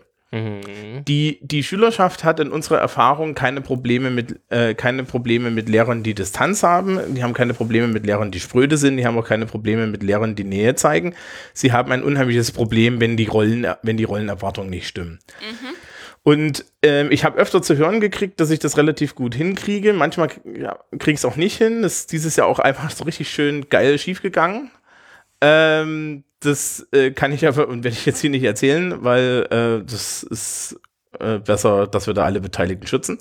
Und die, ähm, äh, es gab auch dieses Jahr auch den Fall, dass irgendwie jemand dieses, dieses Angebot, etwas offener zu sein, dann auch falsch interpretiert hat. Und dann bin ich erst, musste ich erstmal irgendwie wieder die, die, die Rollentrennung durchsetzen und sagen, hier, da ist eine Grenze. Mhm. Ja. Ähm, aber es funktioniert eigentlich relativ gut, insbesondere solange du klar machst, dass es den Bereich der Verwaltungs-, also des, des Beamten gibt. Ja, Mhm. Also diese, alles, was Noten ist, alles, was, Mhm. was Punkte ist und so, äh, da, bin ich, da, da bin ich auch komplett regelgerecht straight. Allein schon, weil ich weiß, ich komisch aussehe und dass man mir lieber einen Strick dreht als anderen. Mhm. Und äh, dann aber in der persönlichen Interaktion kannst du halt offen sein. Und das ist, glaube Genau, ich, ganz das wichtig. klar ist, ne? Insbesondere in meinen Fächern. Also gerade in Sozialkunde, du willst eigentlich nicht äh, in die Situation geraten, dass die Leute sich, dich nie, sich dir nicht öffnen. Ja? Mhm. Und da hilft Authentizität. Äh, die Dieses Wort ist unaussprechbar. Authentizität. Das geht. Er hat es ausgesprochen. Ja, okay. Wow. Ja, im zweiten Anlauf. Aber ähm, da, da haben wir, glaube ich, im Schulsprecher-Podcast auch schon mal drüber geredet. Es funktioniert, äh, es gibt so, es gibt zwei Sachen, die du als Lehrer können musst. Das sage ich immer gerne. Es ist Transparenz und Kompetenz. Die, den Leuten muss klar sein, dass du was auf der Pfanne hast und dir muss klar sein, für was sie Noten kriegen und dann hast du automatisch gewonnen. Ja, und wenn du dann ansprechbar und authentisch bist, äh, ist es super. Was ich zum Beispiel mal äh, hin und wieder machen muss, ist äh, öffentlich Fehler eingestehen. Oh, wow. Das können die wenigsten pädagogischen Fachkräfte. Äh, naja, das wird dir beigebracht. Dir wird eigentlich als Lehrer, ähnlich wie Ärzten, wird dir beigebracht, dass du, dass du, dass du fehlerfrei sein musst, ja. Äh, Gerade im Referendariat kriegst du oft mal zurückgemeldet, das ist ja fachlich falsch, das können sie doch nicht machen, bla bla bla. Mhm. Fachlich falsch ist überhaupt kein Problem im täglichen Leben. Fachlich falsch ist nur ein Problem, wenn du zwei Das Tage später nicht raus, durch, ne? ja, wenn du, vor allen Dingen, wenn du nicht zwei Tage später durch die Tür kommst und sagst, das war Fachlich falsch. Genau, bitte, bitte nehmt eure Hefte raus, ich habe Blödsinn erzählt. Gibt dir übrigens automatisch unheimlich Credits bei der Schülerschaft. Auch mit, ja, mit Sachen, die, die du falsch an der Tafel schreibst oder so, nicht zu kokettieren. Mhm. Ja, also es gibt so diese, ich weiß nicht, ob ihr das kennt, äh, äh, ich habe Kollegen, die machen sowas. Äh, du machst, schreibst irgendwas an der Tafel falsch, Schüler meldet sich, sagt, ist das, ist das richtig oder falsch? Äh, das ist doch falsch. Mhm. So meine Reaktion ist, äh, ich stepp, ja, Ja, danke und aus. fertig, ja. Genau, und dann gibt es die anderen, ha, ha, ha, ha, ha, ja, ich wollte euch ja nur mal testen. Erwischt. Ah, wow. ja. Ich gehe da total offen mit um, weil ich verliere jegliche meiner Rechtschreibfähigkeiten, wenn ich an, einem, an einer Tafel oder auf einer Flip schreiben muss. Ich muss dann immer sehr langsam schreiben, weil ich mich bewusst daran erinnern muss, wie das Wort geschrieben wird. Ich weiß nicht, woran das liegt. Das habe ich nur bei Tafeln und Das ist die Flips. Größe Es des gibt Schritt. mehrere. Ja, genau, Ja. weil ich so Ja, ist auch voll schwierig. Einer meiner Lieblingsdozierenden äh, an meiner letzten Uni schreibt bewusst einfach alles falsch. also der baut überall Fehler ein und dann ist halt auch egal. Ja, das, das mit der Kompetenz ähm, und, dem, und dem Respekt. Ich habe genau dieses Semester die Erfahrung gemacht. Also bei mir, ich duze ja und Vorname und ich versuche ja auch, wir wollen im Seminar Dekonstruktion machen, ganz oft. Ähm, wenn ich habe Bilder, die es zu dekonstruieren gibt, die haben Bilder, die es zu dekonstruieren gibt, da bin ich denen im Zweifel nicht weit voraus, weil wir alle an uns arbeiten müssen. Den Respekt im Seminarraum, der basiert dann nur darauf, dass man mich als fachlich kompetente Person ernst nimmt. Und das Ja. war in diesem Semester zweimal nicht der Fall, wo ich dann leider die akademische Keule rausholen musste. Hm. So, weil das ist dann das Einzige, was mir noch überbleibt, wenn man mir als kleiner Frau nicht zugesteht, dass ich es besser weiß. Ja, aber das, also das ist ja im Endeffekt auch das, was ich mache. Ja, also wenn du, wenn, ich habe das auch schon gehabt, ja, dass Leute zu mir gesagt, das ist doch hier schlechtes Englisch unterreden, habe ich gesagt, das ist überhaupt kein Problem. Das Thema nächste Woche ist XYZ. Bitte bereiten, bitte bereiten Sie 90 Minuten vor. Ich bewerte Sie dann, äh, ich bewerte Sie dann mit einer mündlichen Note auf der Basis dessen, wie ich im Referendariat bewertet wurde. Go. Gute Nacht. Ja. Ja. Äh, äh, Viel können wir noch, Spaß beim Untergang. können, können wir noch mal darüber reden? Ähm, äh, auf das Angebot ist bisher komischerweise dann niemand Nicht? eingegangen. Ach so. hm, Ja, ist kommen wir. übrigens pädagogisch natürlich schon leicht an der schwarzen Pädagogik. Ne? Ist so ein Ein bisschen, bisschen. Ja, ist ja aber nicht durchgeführt, muss man ja, ehrlich genau. sagen. Ist ja ne? nur die ist ja einfach, Androhung schwarzer ist ja nur mal so zu, ja, aber ich finde, das ist das Aufzeigen einer Grenze und das finde ich ist äh, schon- Ähm, nee, und das ist, das, das, das ist ja auch in Ordnung. Die Leute dürfen auch, also ich habe dieses Jahr das erste Mal Geschichte unterrichtet und ähm, bin in diese Geschichtssequenz reingegangen und haben die Kollegen schon wieder gesagt, ah, du das doch nicht. Äh, und habe im Endeffekt gesagt, naja, meine Damen und Herren, ich bin kein Geschichtslehrer. Das ist jetzt hier, ich fühle mich hier nicht wohl, ja, also ähm, und ihr werdet merken, Unterricht wird halt eher so ein bisschen formularischer, weil äh, ich da erstmal auf Sicherheit bauen muss. Mhm. Ne, du hast, ja- du hast ja Außenbedingungen, das vergessen die Leute meistens. So Im Unterricht hast du dann so Außenbedingungen wie, äh, du musst den Lehrplan schaffen, das muss alles Ja. gesichert sein und so weiter und so fort. Ich kann nicht einfach irgendwie ein halbes Schuljahr lang mit einem, in, in einem Fach da äh, meine Didaktik ausprobieren und dann zwischendrin noch eine Arbeit schreiben. Aber ich kann verraten, die Arbeit, die ich geschrieben habe, war sehr schaffbar. ähm, zu diesen, wir sind ja gerade irgendwie bei, bei Rollen Mhm. und du hattest die These aufgestellt, dass in der Rolle bleiben schwerer geworden ist. Nein, dass den Leuten weniger klar geworden ist, dass es zwischen Rolle und Person zu differenzieren gilt. Dass es äh, in allen möglichen Kontexten eine Rolle gibt, die von der Person, die man ja als Ganzes betrachten sollte, muss, kann, die aber ja so als Person eigentlich zumindest im keinem Funktionssystem der Gesellschaft vorgesehen ist, also im keinem Funktionssystem der Gesellschaft, weder in der Politik noch in der Wirtschaft, ähm, noch, äh, mir fällt gar nichts ein, noch in der Erziehung, noch äh, im Sport tritt man als Person in Erscheinung. Das Einzige, wo das aufgefangen wird, ist äh, das Funktionssystem der Liebe. Da wird vorausgesetzt, man, und da muss man sich als ganze Person hingeben. Da darf man zum Beispiel seinem Liebespartner, seiner Liebespartnerin nichts verheimlichen. Da ist man nämlich immer als ganze Person gefragt. Man darf, Ja. also probiert mal große Geheimnisse über langere Zeit vor einer Partnerin zu haben, ein Partner. Äh, Das wird nicht gut gehen. Das äh, kollidiert massiv mit Vorstellung von Liebe. Ein, ein, groß, ein, ein tolles Beispiel dafür, dass äh, man nur so tun kann, als ob Arbeitsfunktion, Arbeitsrolle und, und Beziehungsleben äh, Leben getrennt ist, ist ähm, sind die Untersuchungen zu den äh, Ehen von KZ-Wärtern. Mhm. Die Beziehung konnte nur aufrechterhalten werden, weil die Arbeitsbeziehung draußen geblieben ist, Ja. was natürlich alle Beteiligten super kaputt gemacht hat, weil du kannst nicht einfach den Teil deiner Persönlichkeit am Werkstor lassen. Ja. Und woran ich das festmache, diese These, ist ähm, insbesondere, da kommen wir dann wieder zu unserem Eingangs- und Anfangs- und Lieblingsthema, ist ähm, in, im, in der Bewertung von vor allen Dingen politischen Diskussionen auch. Also wenn Leute miteinander diskutieren, ähm, dann fällt es ihnen in meinen Augen momentan sehr schwer zu trennen in der, zwischen Argument, und das wäre dann äquivalent zur Rolle, und der Person. Das heißt, wenn, äh, wenn sie Konter kriegen, Kontra, dann glauben sie, es geht gegen sie als Person, was so aber überhaupt nicht gedacht ist. Wenn vernünftig argumentiert wird, dann, dann geht es um das, äh, ne, um das bessere Argument und so. Wir kennen das. Und das kriegen die Leute im Moment in meinen Augen nicht vernünftig auf die Kette. Und da habe ich mich gefragt, ob das Nähe einfacher macht. Ich glaube ja nicht. Ich glaube, das macht nah Näheerfahrungen schwerer, weil man so schwankt zwischen totaler Übergriffigkeit, so du hast mich als Person beleidigt, Ja, äh, und der totalen sozialen Kälte mit, äh, ich lasse niemanden mehr an mich ran, weil meine ganze Person wird sofort ähm, mhm. beschädigt, wenn das Argument beschädigt wird. Also zumindest ist eine politische Diskussion äh, in der Liebe, wenn das nicht sehr gekonnte Personen miteinander betreiben, schwierig, ähm, was man auch daran sieht, dass es in meinen Augen wenig Partnerschaften gibt, äh, in denen politische Ideale weit auseinanderklaffen, sofern es sie denn gibt. Wenn politisch, also wenn politisch irgendwie im Ansatz interessierte Menschen miteinander zusammen sind, dann äh, sind sie meist halbwegs auf Linie. Also das, da muss man aber sagen, wenn, wenn du die politischen Trennlinien heutzutage siehst, ja, du kannst ja nicht als irgendwie so linksgegenderter äh, Semi-Veganer irgendwie eine Beziehung mit einem CSU-Wähler haben. Ich versuche mir das gerade vorzustellen, wie ich mit jemandem zusammen sein könnte mit so einem schwarzen Parteibuch. Ja, genau, das meine ich. Ja. Na, solange der Ah, Sex ah. gut ist. Nee, sorry, wir hätten überhaupt nichts gemeinsam. Also wir hätten keine gemeinsame Basis für Zusammenleben. Wir Naja. könnten nicht miteinander reden. Äh, also ich, ich wüsste Du hättest nur Sex, Extrem. ne? Den würde ich vielleicht nicht wollen.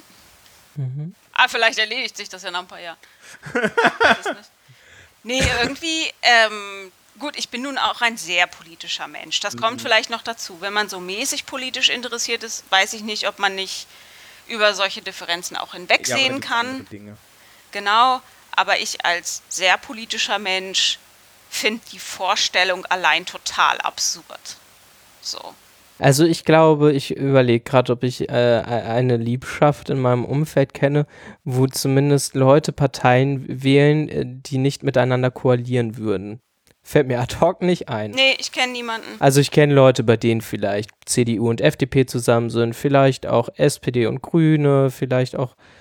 Na, Linke und SPD ist schon schwierig. Da, kann- da fällt mir schon wieder niemand ein. Aber so, Nee. ne? Aber ich glaube, da, wenn man keine Koali wenn man keine politischen Koalition hinkriegen würde, dann ähm, ist man vielleicht auch nicht in einer Beziehung. Weiß ich, nicht, weiß ich nicht, mir fällt nur eine Beziehung in meinem Umfeld ein, das ist, es ist jemand, der ist sehr alternativ, also behauptet das, und die andere Hälfte ist, ist bodenloser Spießer. Ja. Ähm, aber ich glaube, das geht nur, weil das an sich dysfunktional ist. ähm, Ich fände es halt schwierig, solche Spannungen. Also. ja, also du redest nicht drüber. Genau, also, also wenn wir uns das jetzt mal ganz bildlich vorstellen, mit so einer, mit so einer Waagenähe hat ja auch immer was Ausgleichendes, wo man zusammenkommt, wenn man mega heftige Schwingungen in gemeinsamen Themen ausgleichen muss. Wann kommt man denn da mal zusammen? Das ist so ein Mini. Minimalkonsens. Ja, ich weiß es nicht. Ähm, in, im, im, im, Im schulischen Kontext kann ich auf jeden Fall sagen, dass Nähe gar nicht so schlecht ist, weil man, man wirkt halt besser. Ja. Ja, aber Wie meinst du das? naja, wenn du, wenn du eine persönliche Beziehung aufbauen kannst, dann kriegst du Sachen in Leute rein, die du ansonsten Sachen Okay. in Leute nicht reinkriegst. Lernwiderstände Ähm, etc. bei, in, meinem, in, in, in meiner Schulart geht es sehr viel darum, wie drücke ich das jetzt aus? Äh, es geht sehr viel darum, Ängste von Schülerinnen und Schülern zu überwinden. Also es ist, wir, wir haben mehr damit zu tun, irgendwie die Zukunftsängste der Leute zu überwinden, die, die äh, Unsicherheiten der Leute zu überwinden und ähnliches. Und das machst du, das machst du pädagogisch halt darüber, über, über irgendwelche Nähe oder, Ja. über, ne? Dass du, dass die Leute halt wissen, du bist ansprechbar, dass die Leute halt wissen, du hörst zu, ähm, dass die Leute im Zweifel ein Gefühl dafür kriegen, zu wem kann ich gehen, ja. Und das ist ähm, sehr, sehr äh, wichtig eigentlich. Und das ist auch der wichtigere Teil mittlerweile bei Bildung, da kriegen wir auch so hin. Ja, ich finde sehr spannend, dass ähm, pädagogische Professionalität gleich, also sehr häufig gefühlt so gleichgesetzt wird mit Distanz, was ich, woran ich einfach in Also der ich, Form ich, halte das für glaube. ich halte das für pädagogisch komplett unprofessionell, wenn du Distanz hast. Ja, wenn du nur, Ja. also zumindest wenn du nur das hast. Ja, wenn, wenn, dann sind dir doch die Leute scheißegal. Ja, vor allem, das ist so ein technokratisches Verständnis Ja. von Bildung. Das ist so ein Trechterverständnis. Oben rein, unten kommt die Bildung raus. So ist so ein kaltes äh, Fabrik. Ja, so ich ein weiß, ich, Fabrikgedanke. ja, schon. Ja, es ist. Äh, Es menschelt nicht so Mhm. ja. in dem, in dem Aber, aber es menschelt am Ende immer. Also äh, selbst, selbst mit den sprödesten Kollegen, ja. Und auch Und das. wenn du dich nur ankotzt, ist auch Interaktion. Ja, das habe ich auch schon gehabt. Ich habe irgendwie auch so, ich habe das hat also dieses Jahr hatte ich ein paar Klassen dabei, die haben mich im Endeffekt nur angekotzt. Ja, aber was hat Jennifer gesagt? In der Beratung ist erst dann problematisch, wenn die Leute gar nicht Ja. mehr miteinander sprechen. Ja, ne? genau. Solange sie sich noch anschreien, reden sie noch Dann ist miteinander. alles in Ordnung. Also ich mache mir um keine Beziehung, egal um welche Beziehung es handelt, großartig Sorgen, solange sich beide noch leidenschaftlich ankeifen oder solange sich Gruppen noch Ja. leidenschaftlich Dann ist es ihnen zumindest nicht egal, ne? Genau, da ist irgendwo, da ist irgendwo ein gemeinsames Interesse, noch Kontakt miteinander zu halten und das irgendwo noch ein Interesse am Austausch festzuhalten. Und wenn es nur um den Austausch willens ist, sobald geschwiegen wird, bei Gruppen genau wie bei Paaren mit zwei Leuten, ähm, sobald niemand mehr was zu sagen hat und niemand mehr sprechen will, dann ist es vorbei. Und dann brauchst du auch keine Mediation mehr und dann brauchst du auch keine Paartherapie mehr, das, das ist dann durch. Das, das ist ein sehr luhmannsches Kommunikationsverständnis. Entschuldigung. Wenn, ja, das ist ja in Ordnung. Also, mich stört das ein wenig. Ja, wenn, wenn die Kommunikation abbricht, dann ist halt vorbei. Dann ist das System zu Ende. Das stimmt schon. Da kann man doch mal die breite Frage stellen. Ist es jetzt, wäre es jetzt unsere Gesellschaft mehr getan, wenn wir wieder mehr Nähe herstellen? Ich habe da in letzter Zeit ziemlich viel drüber nachgedacht, Ah, ob ich, ähm, obwohl ich so, so eine Befürworterin von digitaler Kommunikation bin und so viele tolle Leute über Twitter kennengelernt habe, ob ich in meinem Leben wieder mehr Platz schaffen will für die Leute, die in meiner Nähe sind und die, mit denen ich mich anwesend treffen kann und die eh in meinem Leben sind, quasi. Das klingt jetzt blöd, vielleicht wisst ihr, was ich meine. Die organisch in meinem Leben sind, also die ich nicht bewusst über Themen reinholen muss, sondern die da sind, ob ich mich da jetzt gerade drum kümmere oder nicht. weil die. Ja. Die sind einfach da, die, Ja. die wohnen hier, mit denen habe ich Genau, äh, Nachbarn zum Beispiel oder Freunde. Oder Arbeitsverbindungen oder Ja. Freundschaften über andere Freunde, die auch hier wohnen, so, ähm, ob ich dem wieder mehr Gewicht geben will, weil ich, also ich habe drüber nachgedacht, weil Online-Kommunikation mich momentan extrem ankotzt und ich das Gefühl habe, die Menschen in diesem Internet sind komplett wahnsinnig geworden und sind zu keiner normalen, menschlichen, höflichen Kommunikation mehr fähig. Vielleicht sind auch einfach nur alle, ist meine Filterblase am Durchdrehen, ich weiß es nicht. Sie sind im Moment ist alles sehr, ist es sehr aufgedreht. Das ist, Ist das das Wetter oder so? ich vielleicht, Vielleicht ich stelle mir das ja. ein bisschen so vor wie so eine, wie so eine Finanzblase. Sind Mhm. alle völlig überreizt und vielleicht muss es platzen und vielleicht sind Ja. solche. Reaktionen das Platzen. Ja. Also vielleicht ist schade, wenn es dann Leute sind wie du. Vielleicht müssten da andere mal denken, boah, mir ist das zu blöd, aber ich glaube, die finden ein bisschen zu geil, völlig durchzudrehen. Also ich glaube, die haben da Ach zu viel so. Bock drauf und deswegen werden die die nicht die sein, die da rausfliegen, sondern so, andere denken. Ähm, ganz kurz, bevor ich es vergesse, ich Ja, habe bitte. Oh. zu der Hausmeisterei am Anfang noch etwas beizutragen. Und ich glaube, das ist euch beiden auch noch nicht aufgefallen. Ich habe aber gesehen, als ich auf unseren äh, Twitter-Account geguckt habe, dass es einem Hörer aufgefallen ist, dass einige unserer Links nicht mehr funktionieren in den Shownotes. Das liegt daran, dass die auf meinen Blog verlinken. Und dieses Blog gibt es nicht mehr. Ich habe den vom Netz genommen und ich habe den gelöscht in dieser ganzen Aufräumaktion, weil mich das, liebe Hörende, es tut mir leid, äh, furchtbar genervt hat, dass dieses Ding da ist und ich da nichts reinschreibe, weil ich nicht dazu komme und weil ich keine Lust dazu habe, äh, in diese Echokammer zu schreiben, wo keine echte Kommunikation stattfindet. Also im Sinne von, ich weiß nicht, irgendwie hat mir das nichts mehr gegeben, dann fiel es hinten runter und dann war es so ein, wie diese, halbtot? ja, wie diese Erinner mich von Harry Potter, die rot Aha. werden, weil man was vergessen hat. Man weiß aber nicht genau, was man vergessen hat. Sie erinnern einen nur daran, dass da noch was ist, was man Die erledigt Dinger sind sehr schlecht, finde ich. Ah, ja. Und Ganz- deswegen Kurzschlussreaktion, der Blog ist nicht mehr am Netz und das sind die Links, die ihr nicht mehr anklicken könnt. Ist schon seit zwei Wochen oder so so. Mhm. Hatte ich vergessen zu erwähnen. Ähm, weil so, so unwichtig war es letztlich, der Schritt, dass ich es nicht erwähnt habe. Es war kein großes Ding mehr, sondern eine logische Konsequenz. Aber als es äh, Ja. ich kann mal durch die, ich kann mal durch die Shownotes gehen und die, und, und die Links entfernen. Ja, das, das wäre cool. Dann es ist natürlich doof von mir gewesen, dass ich das gemacht habe, bevor ich es irgendwo anders hinterlegt habe, damit die Referenzen im Podcast noch da sind in den, in den Folgen. Aber, Ja, aber das, Ja. Was, was, aber das ist dieses Platzen. Ja. was mir aufgefallen ist, ist, dass ich derzeit mehr ins Internet spreche, als ich hineinschreibe. Mm. Ähm, gut, das ist das Privileg hier, dieses Equipment Ja, ja. zu haben. Ähm, Aber ich hätte es ja auch, ich könnte auch einfach Reden. reden. Ja, na, für mich ist halt die Sache, dass ich derzeit irgendwie keine, keine langen Texte ins Netz schreiben möchte. Ja. Ja. Und es kommen dir so viele in den Kopf. Mm, Und äh, ja, naja, das, also das mit der Nähe und den Leuten im Umfeld. Ich habe das jetzt halt die, die Tage erst wieder gemerkt mit einer, äh, ja, ich hatte irgendwie jetzt mal loseren Kontakt mit einer Freundin, hab den, hab, der ist jetzt wieder, der, der ist dann durch, durch persönlichen Kontakt wieder enger geworden. Und dann habe ich halt so für mich festgestellt, ja, ich möchte eigentlich einen Modus finden, wo wir trotz räumlicher Abwesenheit eine gewisse persönliche Nähe haben. So. Mhm. Das funktioniert aber anscheinend auch nicht über Messenger oder so. Und ich finde es über Messenger lustigerweise auch unangenehm. Und da bin ich dann komischerweise wieder bei etwas, was ich irgendwie mit 18, 19 mit einer guten Freundin gemacht habe, nämlich einmal die Woche telefonieren. Ja, Weird. Voll Ja. 90s. Ja, aber äh, ganz, ganz ehrlich, ich habe es ja vorhin gesagt, das, das, das ist dieselbe Folge, wo es jetzt nicht geklappt hat, die Tage. Ja, und ich hatte einen, einen, ich hatte einen sehr positiven, schon so, so einen sehr positiven Ausblick, bei meinen Eltern auf, im Garten auf der Hollywood-Schaukel zu sitzen und in Ruhe zwei Stunden zu ratschen, während der Hund in den Nachbarsgarten scheißt.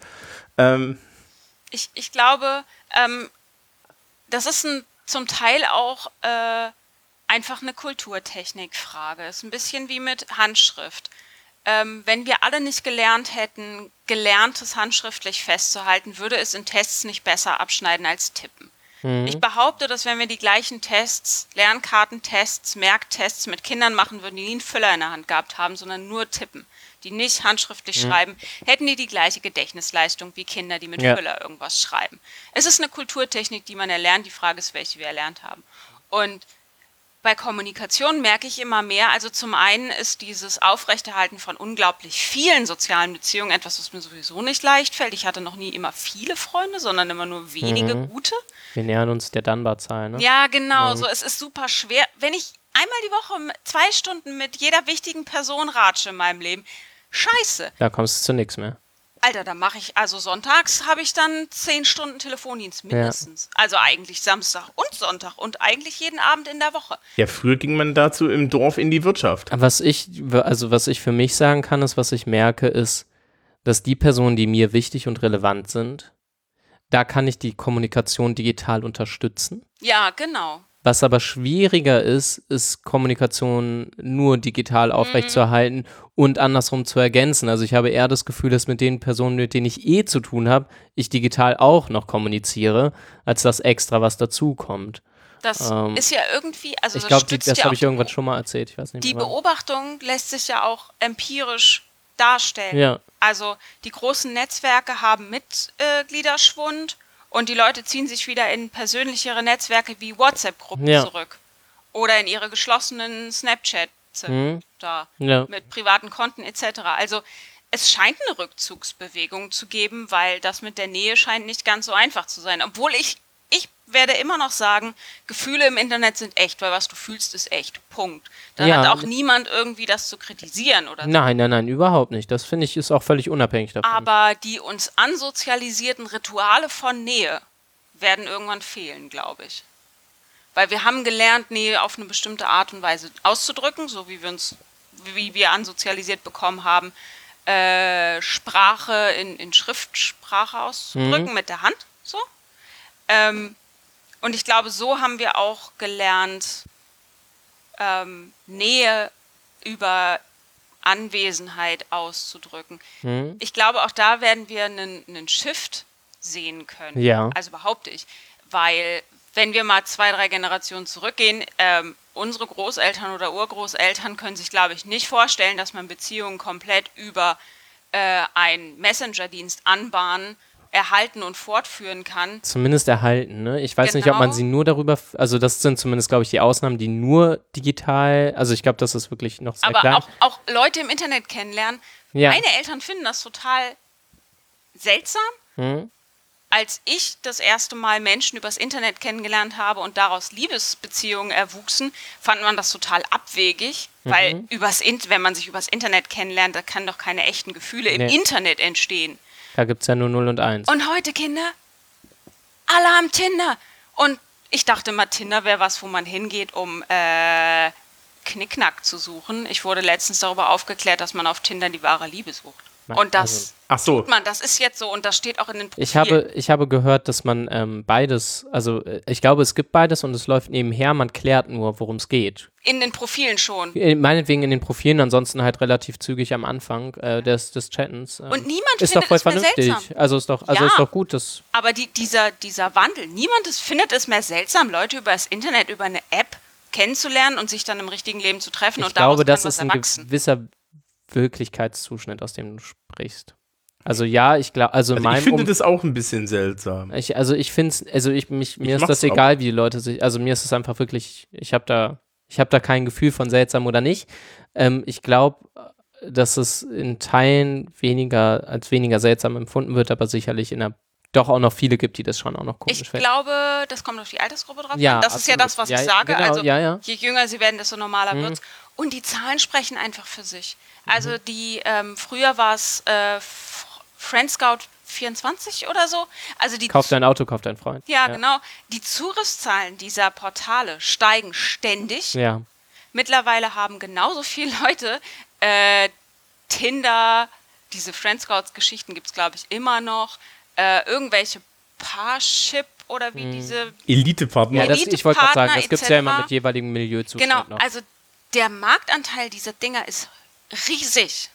So, also es ist nicht so Ja, unnormal nicht- wie damals, wo Genau. das kleine Portale waren. Ist es, ist, ich können wir ja die Gegenthese machen. Ist, ist das nicht ein Zeichen dafür, dass die Leute allesamt gar nicht mehr in der Lage sind, Nähe über äh, sonstige Mittel herzustellen? Keine Ahnung, früher hat man halt Zeitungsannoncen geschaltet. Ja. Ne? Ich weiß nicht, Ich, wie groß der ich Unterschied ist. lachen, eine Freundin von mir hat tatsächlich ihren Partner über eine Zeitungsannonce gefunden. Wie gesagt, ich habe da kein Gefühl von seltsam und komisch. Die Leute sollen sich kennenlernen, wie äh, sie wollen. Also, Die, ja, nee, ich glaube, glaub, dass dass die Anbahnung über Nähe hast du halt früher in, im, im Nahumfeld gemacht. Ja, ne? und Ja. das waren kulturell eindeutige Kontexte. Also im Sinne von nicht kulturell wie Nationkultur, sondern kulturelle Codes, die man äh, Mhm. vollführt hat. Zum Beispiel Schützenfest. Zum Johannesfeuer. Be- also. Genau. Ähm, es war relativ klar, wer spricht wen an, wer darf wen ansprechen. Nicht nur ähm, in, in Gender-Binär-Konstruktionen gedacht Mann, Frau, sondern auch Status, Milieu. Welcher Mann darf welche Frau ansprechen? Und es war klar, wenn man das Ding einmal durch hat, da wird geheiratet und dann ist, da muss, also man muss es im besten Falle einmal im Leben machen. So. Das heißt, auch die Flirt-Experience vorhergehender Generationen ist nicht so hoch. ja. Also Flirten als Kulturtechnik zum Beispiel ist etwas, was man nicht viel und oft machen musste, sondern nur so lange, bis es einmal geklappt hat. Wobei ich mich frage, wa- wann Flirten viel gemacht wurde, weil ich weiß nicht. Hohe Minne. Ja, genau, ich glaube da. Also Ja, aber das ist Flirten ist, komplett erstmal eine fake, ist ja das Kulturtechnik für. Frauen, ne? Ja, Das ja. find, also der klassische Flirt an der, in einer Bar oder so ist, eine, ist, ist was, was eine, das ist was weibliches. Genau, Typ Männer machen. Süte. Männer machen eher an, Männer geben auch aus. Der klassische Flirt, irgendwie Blicke zuwerfen und so weiter, das ist ja ein gekonntes Spiel, das ist ja nicht sonderlich einfach. Das ist eindeutig eine weibliche Tätigkeit, die ist technisch hochanspruchsvoll. Ähm, naja, da ist Ja, aber so auch ist es Unter- nicht gemeint, also ne, das, aber ich meine, also was, was über Anmachen hinausgeht und so, ist erstmal was, was äh, gesellschaftlich der Frau zufällt als Rolle. Und da weiß ich noch nicht mal, ob das noch gelehrt und gelernt wird. Na, Der wo weiblichen- denn, in welchem Kontext? Ja, genau, ich weiß, ich weiß nicht, ob das noch, also lernt man heute noch zu flirten? Lernt man das noch irgendwo? Wenn du vom Dorf kommst, in einer festen Dorfgemeinschaft aufwächst, etc., mag das gehen. Mhm. Aber also in sehr konservativen, konservativen Gegenden mag das funktionieren. Also, weil ich meine, Tinder und so nimmt den kompletten Flirt-Aspekt r- Ja, Ja, nein. nicht- nicht- Verlagert ihn. verlagert ja, ihn, ja. Er verschiebt, ja. in, verschiebe- lustigerweise in ein textbasiertes Ich wollte gerade sagen, Ja, genau. hin zu eher Kommunikation unter Abwesenheit. Ja. Also ich glaube, die Kontexte verschieben sich und die verschieben sich mehr in Abwesenheit. Mhm. Ähm, und ich glaube aber auch, dass das eine Bewegung ist, die so ein bisschen notwendig wurde, weil die Kontexte, in denen es vorher passiert ist, das hatten wir in irgendeiner Folge auch schon mal, dass die halt einfach nicht mehr da sind. Ich wollte gerade sagen, also die Leute, die für einen relevant sind, die hat man halt im Normalfall nicht mehr so greifbar wie früher. Richtig, Also, und du hast, du heiratest heute nicht mehr die Person, die zwei Dörfer weiter wohnt. ja. Ich meine, ich merke das für mich. Wir hatten ja die Frage, also Thomas, deine Frage war, glaube ich, brauchen wir jetzt wieder mehr Nähe und so weiter. Und dann meinte Jennifer, hey, irgendwie fällt mir auf, also zumindest für mich passt das gerade so ein bisschen vielleicht. Ähm, was ich merke, ich, ich toure quer durch die Republik. ähm, um Leuten nah zu sein, die mir wichtig sind. Mhm. Ich fahre, ich glaube, ihr beide kriegt das irgendwie durch Geschreibsel mit. Ich fahre wirklich viel Zug, um, um Leuten Gott. nah zu sein. Also ich kenne niemanden, der so viel Zug fährt. Ähm. du bist eigentlich immer im Zug, wenn du nicht schläfst. Wenn ich nicht schlafe, bin ich eigentlich im Zug.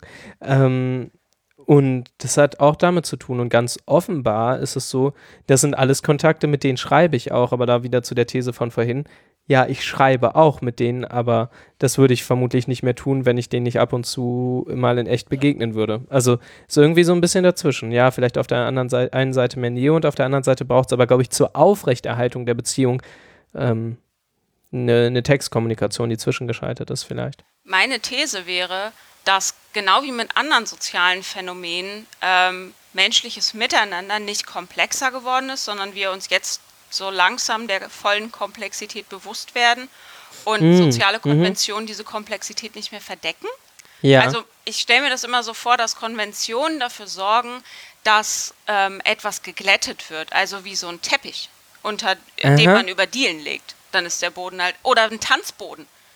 Wo, ähm, kennt das ihr das auf, auf Bühnen, wenn ähm, eine Band spielt oder Theaterstücke, dann hat man einen normalen Boden und wenn die Balletttänzerinnen kommen, die brauchen ganz besonders glatten Boden, dann wird ein Ballett-Tanzboden Mhm. Oh, das extra war mir so drauf- nicht bewusst, ergibt aber sehr viel Sinn. Doch, weil man ja. sich sonst beim Spitze tanzen bei so einer kleinen Kante mal Ja, eben klar. alles bricht. Ja, ja. Ähm, und Konventionen sind für mich ein Tanzboden, Mhm. der über den normalen Boden drüber kommt. Und wenn wir aber drunter gucken und diese Konvention nicht mehr haben, es ist nicht komplexer als vorher. Wir wertschätzen nur diese Komplexität und versuchen damit irgendwie umzugehen. Und dadurch entsteht das. Wir haben keinen Tanzboden mehr. wir haben keinen aber- Tanzboden mehr und dadurch entsteht der Eindruck, wir hätten völliges Nähe, Zuneigungs, Intimitätschaos. Aber das hatten wir vorher auch schon. Vorher gab es nur Regeln.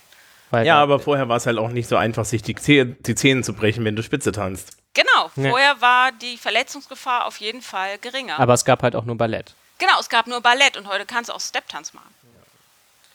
Ja, Also es, es ist diverser geworden, eindeutig. Und ich persönlich halte das für gut. Ich bin total bereit, den scheiß Tanzboden aufzugeben ähm, und lieber dafür zu sorgen, dass die Ballerinas vorsichtiger tanzen. Und, und äh, dafür können aber mehr Leute tanzen. ja.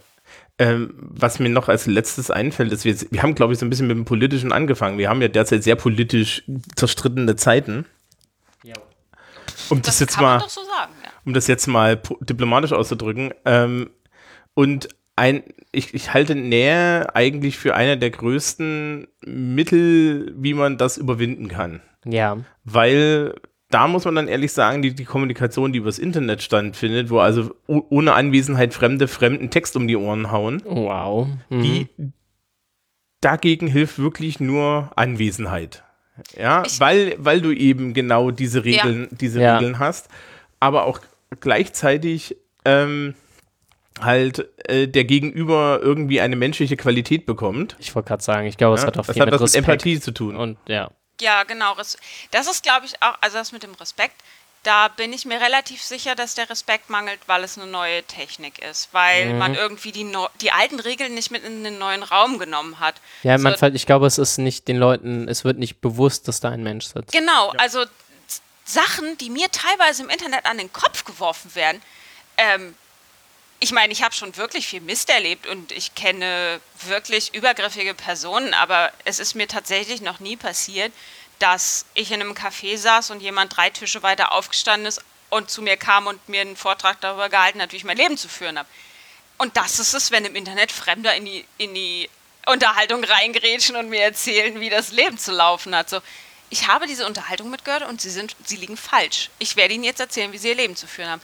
Das ist total unhöflich, aber ich glaube, es ist den Leuten nicht bewusst, dass in dem Raum Regeln des menschlichsten Miteinanders Darüber lästert man bitte äh, auf dem Nachhauseweg mit den mit ja, einen betreffenden genau. Personen. Das ist okay. Das Das, ist- ist höflich. das Dann kriege ich es ja nicht mit. ja, genau. Ähm, Wen juckt's? Das hat, das, ich glaube, das hat aber auch dann wieder was damit zu tun, dass die Leute, äh, wenn sie, wenn sie eben oh- ohne Anwesenheit sind, ähm, nur die, nur eine Person wichtig ist, nämlich man selber und die ganze Welt für dich, äh, das Gegenüber wird für dich irrealer, wenn er nicht, Ja. wenn es nicht da ist, ja. Mhm. Und da sind wir wieder, äh, ich glaube, bei der ersten Folge, wo das auch meine Hauptthese war, wir brauchen mehr Empathie und an Empathie mangelt es uns. ja.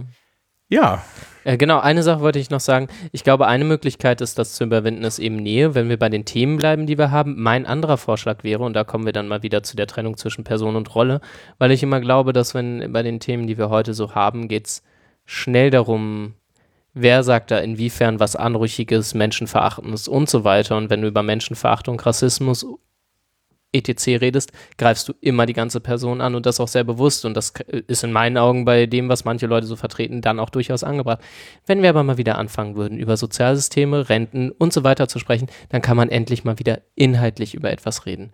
Dann redet man nämlich nicht mehr nur über, Du hast den Artikel, den ich gestern rumgeschickt habe, noch nicht gelesen. ich habe ihn ne? noch nicht gelesen. Du wärst begeistert. Ja. äh, ähm, ich kann, da kann ich sagen, ich bin jetzt bei meinen Eltern, ne? Nein, du sitzt neben mir. Ja, den Rest der Woche. Ja. Den Rest der Woche bin ich bei meinen Eltern, zuzugucken, wie sie den Hund verziehen. Mhm. Ähm, und meine Mutter regte sich beim Fernsehen gucken. Meine, El meine Mutter schaut unheimlich viel Fernsehen. Ich schaue ja fast nichts, ja. Und ähm, die regte sich dann irgendwann bei mir auf, dass es ja immer nur um Flüchtlinge, Flüchtlinge, Flüchtlinge geht, weil es geht ja eigentlich um viel, viel wichtigere Dinge. Sagte ich, ach, das ist schön, dass es dir auch aufgefallen ist. Ja, also wir haben im Endeffekt eine Kommunikation, die komplett an den Bedürfnissen der Leute vorbeigeht, sondern nur noch sich um Emotionen dreht. G- Ist dieser Artikel, passt er irgendwie halbwegs zur Sendung? Wir sollten ihn äh, etwaig verlinken, Ach, wenn den, das halt den empfehlen wir einfach. so. Ja, Weil der einfach gut ist, Genau. kommt er da einfach rein und Den ich lese ihn auch so. mal. Ja. Okay, ähm, muss ich jetzt noch Aufgaben machen? ja, natürlich muss ja, vor allem Hallo Empathie und so. Also Empathie, okay. Ähm, also, schauen wir doch mal, vielleicht fällt mir ja was ein. Ich habe ich hab Ferien, ich muss das nicht können. ähm, da war eine schlechte Aufgabe. Wir hatten noch nie eine schlechte Aufgabe. Ja, los. das wiederum, ich habe da so eine gewisse Berufsehre, ne? Also das ist Ja, schwierig. entscheide dich, ob du musst oder nicht musst. Ja. Weiß ich jetzt auch Äh, nicht. nee, nee, ich winge ja gerade nur, damit mir noch was einfällt. Ja. Ähm, ja, nein, also die, ich glaube, ich glaub, eine gute Idee ist, liebes Publikum, sucht doch mal wieder Nähe. Ja, zu Leuten, die, die, die ihr im täglichen Leben so habt, die da sind, also so wie Jennifer das vorhin beschrieben habt. Ja, das ist die eine Sache, so, dann sucht doch vielleicht mal Nähe zu Leuten, zu, zu die, von denen ihr ähm, bisher nur virtuell irgendwie ähm, mit denen ihr was zu tun habt. Also jetzt nicht unbedingt irgendwelche, irgendwelche Podcaster, die ihr gut findet. Ja, sondern wirklich Menschen, mit denen ihr eine, eine echt, eine Beziehung, eine reziproke Beziehung ausgeführt habt.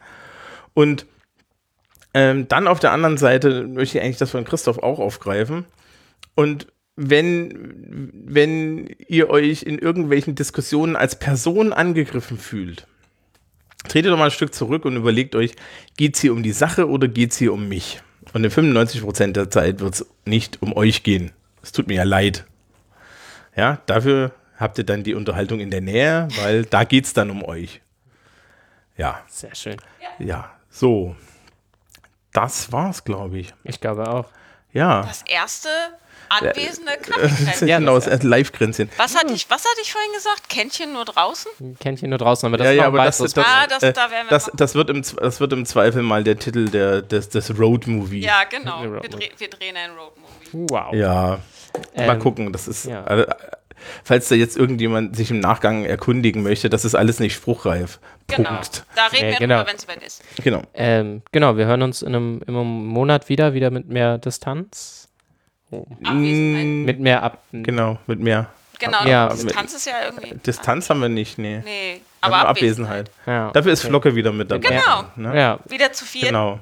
Und, und wisst ihr, was noch besonders schön ist? Nein, aber Also, gleich. Ja, diese, wir nehmen das, wir nehmen das heute auf, teasern das heute und dann liegt es noch zwei Wochen.